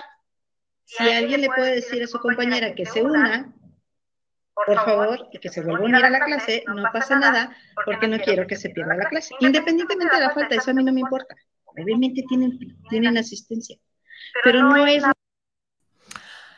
Para los que no lo alcanzaron a identificar por el eco, la maestra cuenta un chiste en que dice, ¿cuál es la diferencia? ¿En qué, cuál es la diferencia entre los judíos y una pizza? Y dice que la pizza no grita cuando la meten al horno. Eso no da risa, gente. O sea, eso, eso no da risa, porque sí pasaba. O sea, sí pasó. Podemos estar a favor o en contra de los judíos, eso es una cosa muy personal, cada quien sabe, pero no, no podemos hacer eso. O sea, es como si aquí en México nos dicen, o sea, nos cuentan un chiste relacionado con, con, Tenochtitlán, por ejemplo. O sea, no, no dan risa. es- Estos, estos no son chistes. no da risa. A nadie le da risa. Y no es una, no, no es ser generación de cristal, es una falta de respeto. O sea, esa es una falta de respeto, pues. Es una falta de respeto.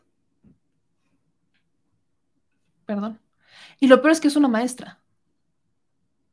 Es una maestra. Es que no hay chiste aquí. O sea, no, no, hay chiste.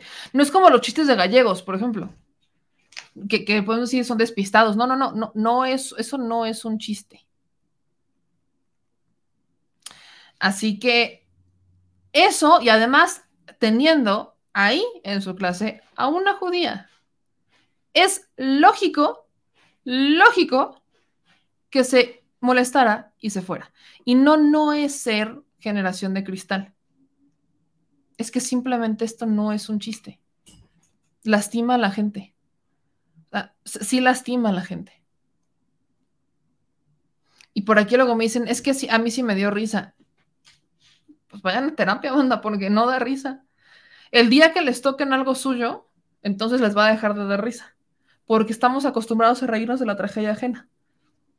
Pero hay tragedias, hay tragedias a tragedias. O sea, hay tragedias como, por ejemplo, que te caigas, ¿no? Que te diste un tropezón, tragedias como que te subiste a un coche que no, o sea, y hablo de tragedias, ¿no? Cosas que te pasan, errores, ¿no? Este, que se te cayera la botella, que te mojaras, no, no sé.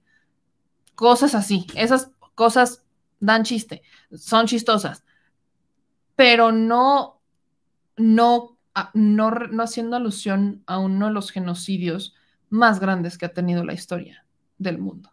Por piedad. Eso no es chistoso, gente. Eh, vayan a terapia los que consideran que eso sí les dio risa. Porque. mm, mm. Bueno. En sus comentarios dicen, y esa es una maestra, por eso México está como está. Muy independiente de que haya sido judíos, no está bueno el chiste. Por culpa de Gatel tengo sueño, ahorita noche a todos. Dice Leticia, qué terrible. Los únicos que se ríen son los que quieren parecer rudos. A mí no me dio risa, a mí me dio coraje ver a una colega, que una colega haga eso. De colegas a colegas, vean, por ejemplo. Dicen, una maestra no puede decir algo así, eso es no tener educación. Eh, pues no que el mexicano es el único que se ríe de la muerte, no sean llorones. Híjole, Enrique. Hacemos fiesta con la muerte. No nos burlamos de cómo los mataron.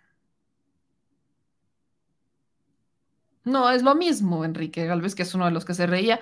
No es lo mismo, Enrique. No, no es lo mismo. Es como si a ti se te muere un familiar. Y entonces hacen un chiste haciendo alusión a cómo, es más, no se murió, te lo mataron. Es como si te matan un familiar y entonces te hacen un chiste de cómo lo mataron y tú te ríes. ¿Te daría risa, Enrique? No es lo mismo. Eh, no es un chiste, los jóvenes también tienen un problema. Suele tratar mal a los profesores y ya entendí por qué son de cristal, dice Alexandra. Luego acá eh, es una burla hacia los judíos cuando los metían a los hornos crematorios, por ejemplo. Dicen cómo hacer chistes de las muertas de Juárez. A ver si alguien le da risa un chiste de, la muerte, de una muerta de Juárez, por ejemplo. A ver, a ver, sí, a ver si nos da risa. Este, Dicen también da risa la terapia, dice Edgar CF. También es uno de los que se reía, Edgar CF.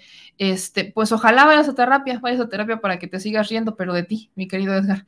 Luego acá nos dice, las autoridades no se hacen tontos, la persona que entró con el bebé al penal, de, por supuesto que sabe, no es la primera vez, en el tema del penal de San Miguel, no es la primera vez que un este, menor... Eh, entra al penal y tampoco es la primera vez que hay problemas con el penal de San Miguel. De hecho, no tenía mucho que cambiaban al director del penal. Y no, lo cambian muy seguido, muy seguido, muy seguido. Este, dicen acá, exactamente, absolutamente fuera de lugar. Es versoso con una docente, se expresa de esa manera, deberían ser a la maestra. Yo como docente lo repruebo. Y luego acá nos dicen, últimos comentarios que hago por aquí, y ya luego lo quería arreglar. Dice María, es falta de pedagogía, hay curso de relaciones humanas en el aula, debería tomarlo esa pseudo profesora. Y luego dicen, aquí en sus comentarios, a eso se le llama racismo. Y se ve Benjamín, pues insisto, platanito ya besé. Por ejemplo, por ejemplo, es el caso de aquel payaso que hizo el chiste sobre los... o sea, nadie se ríe de eso. O sea, perdón, pero no es chistoso. No, no es chistoso. Y bueno, no nos exactamente como dice aquí José Manuel, reírse de un dolor ajeno como ese no es válido, gente. Eso no da risa. Y esos son los tipos de chistes que luego hace Chumel Torres, que por eso definitivamente no, no, no, no agradan. Memo TG nos mandó siempre super chat y dice: Por culpa de Gatel entre la la 4T, más bien parece ideología del PRI. Estamos sumamente decepcionados, dice Memo TG. Yo les he dicho en más de una ocasión aguas, aguas, aguas. Al final, esto no solo, creo que a estas alturas ya tendríamos que haberlo entendido. No es un tema de partidos, es un tema de personas. Y el asunto en Morena es que hay muy buenos perfiles pero también hay unos que no. ¿Y por qué no? Porque son los perfiles que ya habían estado en otros partidos y porque son perfiles que quizás habrían sido nuevos, pero se dejaron influenciar por las ideologías de otros partidos que ya estaban. O sea, vienen ya algunos con mañas y otros no. ¿Qué es lo que le hace falta a este partido? Perfiles propios, que tengan mañas propias y que no sean mañas, sino que sean estilos nuevos de ser política. Y esos perfiles apenas están construyendo su carrera. Algunos están en la Cámara de Diputados, hay unos que están eh, pues trabajando en el servicio público. O sea, es una nueva generación de políticos que apenas está surgiendo. Entonces, no es un tema otra vez de partidos, es un tema de gente, de personas, de gente que nos genere confianza, personas con las que nosotros estemos de acuerdo, pero sobre todo que podamos hacer, eh, no soltar el servicio público. ¿A qué me refiero con esto? Nosotros también somos responsables de lo que pasa en los gobiernos, así que si nosotros nos alejamos de los gobiernos, nos volvemos cómplices de sus malas mañas. Si nosotros nos acercamos a los gobiernos y criticamos, visibilizamos y estamos pendientes y observamos y comentamos y participamos, nos volvemos parte y entonces los obligamos a que nos hagan caso y obligamos a que intenten al menos hacer las cosas bien, porque saben que, pues sí, lamentablemente para algunos las redes sociales también son un juicio para muchos y juicios públicos. Con esta nos despedimos y ya se me estaba olvidando, aquí pongo eh, los siempre super chat que nos está mandando nuestro querido Memo. Y me llegó, vi que había otro super chat por ahí de unos 50 pesos. No vi quién lo mandó, pero con todo gusto de una vez lo metemos a nuestra Chile alcancía porque, ¿qué cree? Se acabó el programa. Gracias a todos los que forman parte de esta familia al Chile. Nos vemos de nuevo mañana. Mañana nos estamos viendo, así que aquí nos van a encontrar Dice acá, cuando los youtubers dicen groserías, ¿quién les dice algo? Dicen groserías y nos falta de respeto. Espérame tantito, Benjamín, espérame tantito. Una cosa es decir groserías cuando está justificada la grosería y otra cosa es lo que hizo la maestra. La maestra no dijo una sola grosería. Benjamín, no, espérame, papá, tantito, papá. No es lo mismo. No comparen peras con manzanas. No, o sea, la grosería, cuando uno dice estamos hasta la madre o esto, esto es un estúpido, etcétera, es porque hay una justificación para hacerlo. Algunos más que otros, ¿no? Todos conocemos quién dice groserías porque hasta Dios Padre dijo. Pero esa es una cosa. Esa es una cosa. Es una expresión. Lo que la maestra hizo fue contar un chiste racista. Eso no es un chiste. El racismo no es chistoso. Y además es como si hiciera un chiste. Hizo un chiste de una tragedia. Hizo un chiste de un genocidio. De un asesinato.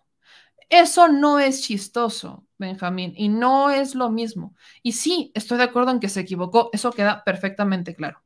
Queda perfectamente claro perfectamente claro. Dice, no puedes reírte las desgracias de otros, no es sarcasmo, es poca madre. Gracias, gracias por sus comentarios. Pero bueno, bienvenidas a la crítica, podemos no estar de acuerdo, pero por culpa de Gatel se terminó el programa. Por culpa de Gatel se terminó el programa y nos vemos el día de mañana. Gracias a todos los que eh, nos comparten por acá también dicen cómo se justifica una grosería, ignorancia, igual al racismo. No, no es igual. Una grosería, una expresión con una palabra altisonante puede sí perfectamente estar justificada. Eso no es ignorancia, eh, es una expresión coloquial con la cual expresamos molestia. Eso no es una grosería. En algunos casos sí, pero en todos no. No comparen. No quieran, no justificar lo que hizo la maestra con las palabras altisonantes, ¿eh? Es como cuando dicen el PRI robó más, es exactamente lo mismo, oigan, exactamente lo mismo. O sea, hagan de cuenta que estoy escuchando el, el PRI robó más, no. O sea, una grosería es una expresión. Una expresión altisonante puede ser o no grosería, sí, depende de cómo la digas y cuál es la intención de cómo la digas. Depende de cada quien. Si yo se lo digo a una persona y le digo, tú vas y ingesuma, entonces sí le estoy faltando al respeto y es una grosería. Si yo estoy diciendo esto es una estupidez o esto es una cosa que no tiene madre, es una expresión. Dice MS Sánchez, no meme, una grosería también es una falta de respeto eso depende de cómo se la tomen ustedes. Eso, y lo digo honestamente, porque no se la estoy diciendo a ustedes. No es como que te diga a ti, MS Sánchez, o que se lo diga a Benjamín. No, no lo estoy dirigiendo a ustedes. Ese es el tema. Habrá quienes se sientan ofendidos y que no les guste. Habrá otros que se sientan identificados. ¿Por qué? Porque, por, por favor, dejemos de hacernos los impolutos y dejemos de hacernos las madres Teresas de Calcuta las expresiones que utilizamos aquí en México, la forma que tenemos los mexicanos de hablar, es así. Y no, no para todos es un tema de una grosería, es una palabra altisonante que se utiliza pa. Cuando uno lo siente grosería es porque se siente ofendido. Y hasta el momento creo que al menos en este espacio yo no he ofendido a ninguno de ustedes. Hemos hecho expresiones, no somos moneditas de oro, no somos perfectos, pero tampoco somos de la perspectiva cuadrada en la que nos vamos a dirigir de forma cuadrada porque el formato es cuadrado y porque, no, este es un tema cercano, así es al menos como yo lo veo, esa es mi opinión. Y aquí, por ejemplo, ustedes podrán eh, opinar distintas cosas, ¿no? Creo que ustedes tienen toda la opinión y cada quien puede hacerlo, pero pensamos distinto, pensamos distinto. Dice, grosería es solo una palabra que no hace mofa de una tragedia, son cosas muy diferentes, en eso estoy de acuerdo.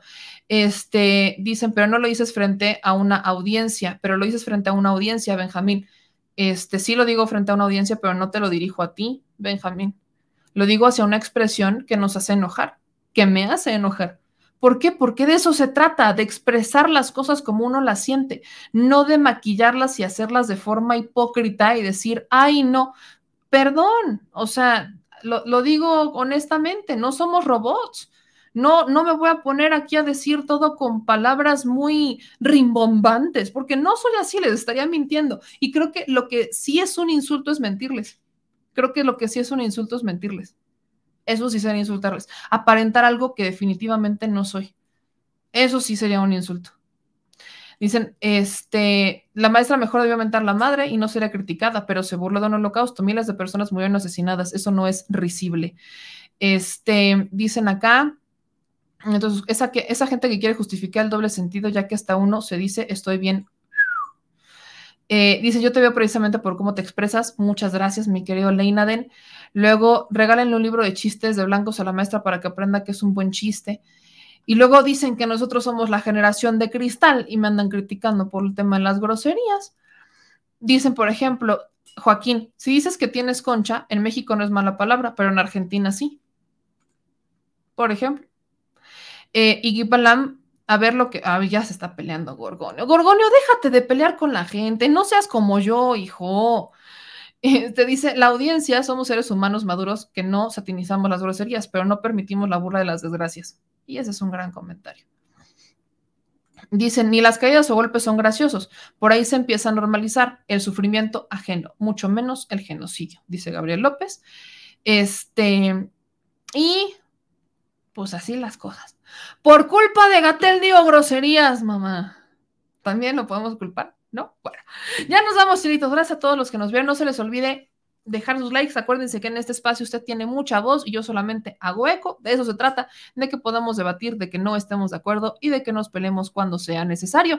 A veces hasta es más satanizado el que una mujer diga groserías, pero cuando las dice un hombre, ahí sí no dice nada, ¿verdad? Mm. No, me queda claro, como las mujeres no decimos groserías también. bueno, si supieran ternuritas. Bueno, ya nos vamos, para que ya no nos enchilemos, pero al menos se fueron bien informados. Yo soy Benjamín, nos vemos mañana en el Detrás de la Mañanera. Mañana sí, hay Detrás de la Mañanera y les mando un abrazo gigante. No olviden suscribirse si es que a usted no le molesta que en este espacio de vez en cuando digamos una que otra grosería o una palabra antisonante. Si este espacio es para usted, si le gusta, si le agrada, déjenos un like, suscríbase y active las notificaciones y sobre todo compártanos porque, ¿qué cree? Hay que seguir luchando para desfifilizar a la nación. Vienen más videos en un ratito más, así que suscríbanse, compartan y no dejen que los desinformen. Los que, ahora sí, ya saben quién y ya saben en dónde. Adiós.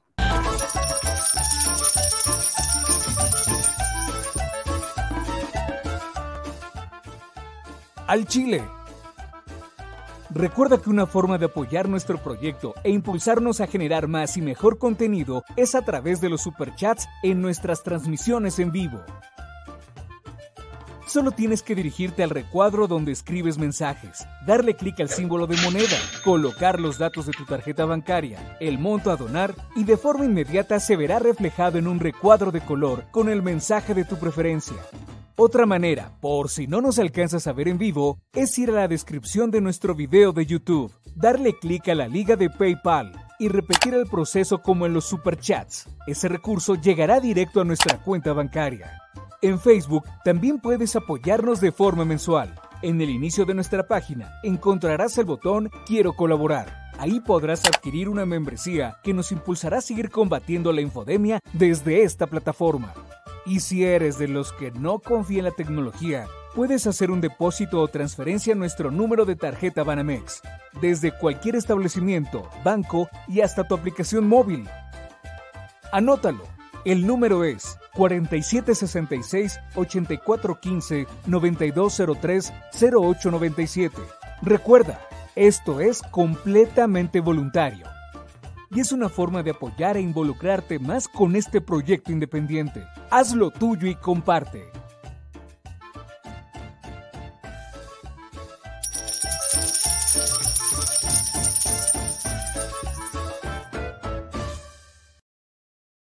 Si estás en Puebla y quieres un café que de verdad sepa a café, ve a Georgian Café Vas a encontrar postres, variedad de cafés y tés, pero sobre todo un precio justo y sabor inigualable.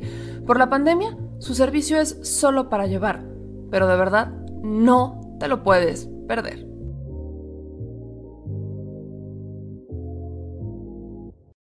Al Chile, la indiferencia es el peor enemigo de todos y más de los animales. Los últimos datos del INEGI señalan que en México existen cerca de 18 millones de perros y alrededor del 70% viven en las calles, es decir, casi 13 millones han sido abandonados, extraviados o nacieron en las calles. Esto posiciona a México como el primer país de América Latina con mayor índice de perros abandonados y también con mayor indiferencia al tema. El abandono es un fenómeno que afecta a perros y gatos de todo tipo, no entiende de edades o de razas. El 20% de perros y el 11% de gatos abandonados son de pura raza, mientras que el resto son mestizos. Por otro lado, la mayoría de perros y gatos llegan al refugio en la edad adulta, aunque también son recogidos cachorros y animales de edad avanzada. El maltrato animal también está presente y nuestro país aún está en pañales, pese a que se está comenzando a legislar para crear sanciones más severas a quienes cometan ese tipo de delitos. Por eso es importante la participación ciudadana y pedimos tu ayuda. Es hora de dejar de callar y ayudar a darles voz a quienes siempre están ahí para darnos una patita. Educar, esterilizar, identificar, reflexionar y adoptar es básico para revertir la tendencia pero si tú no tienes la posibilidad de adoptar o rescatar, ayuda a diferentes organizaciones que ya lo hacen. Angelitos peludos.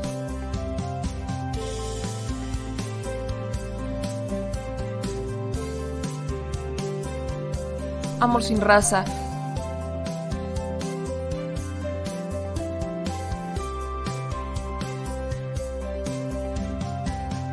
Puebla.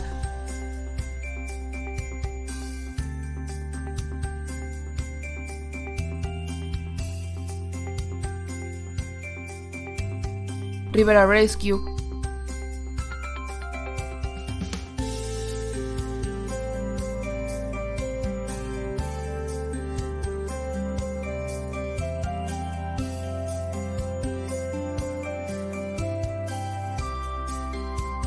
Voz Animal MX,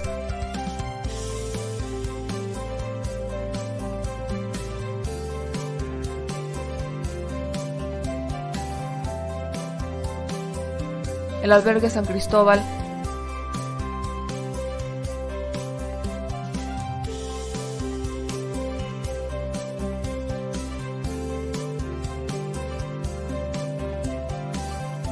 Fundación Toby.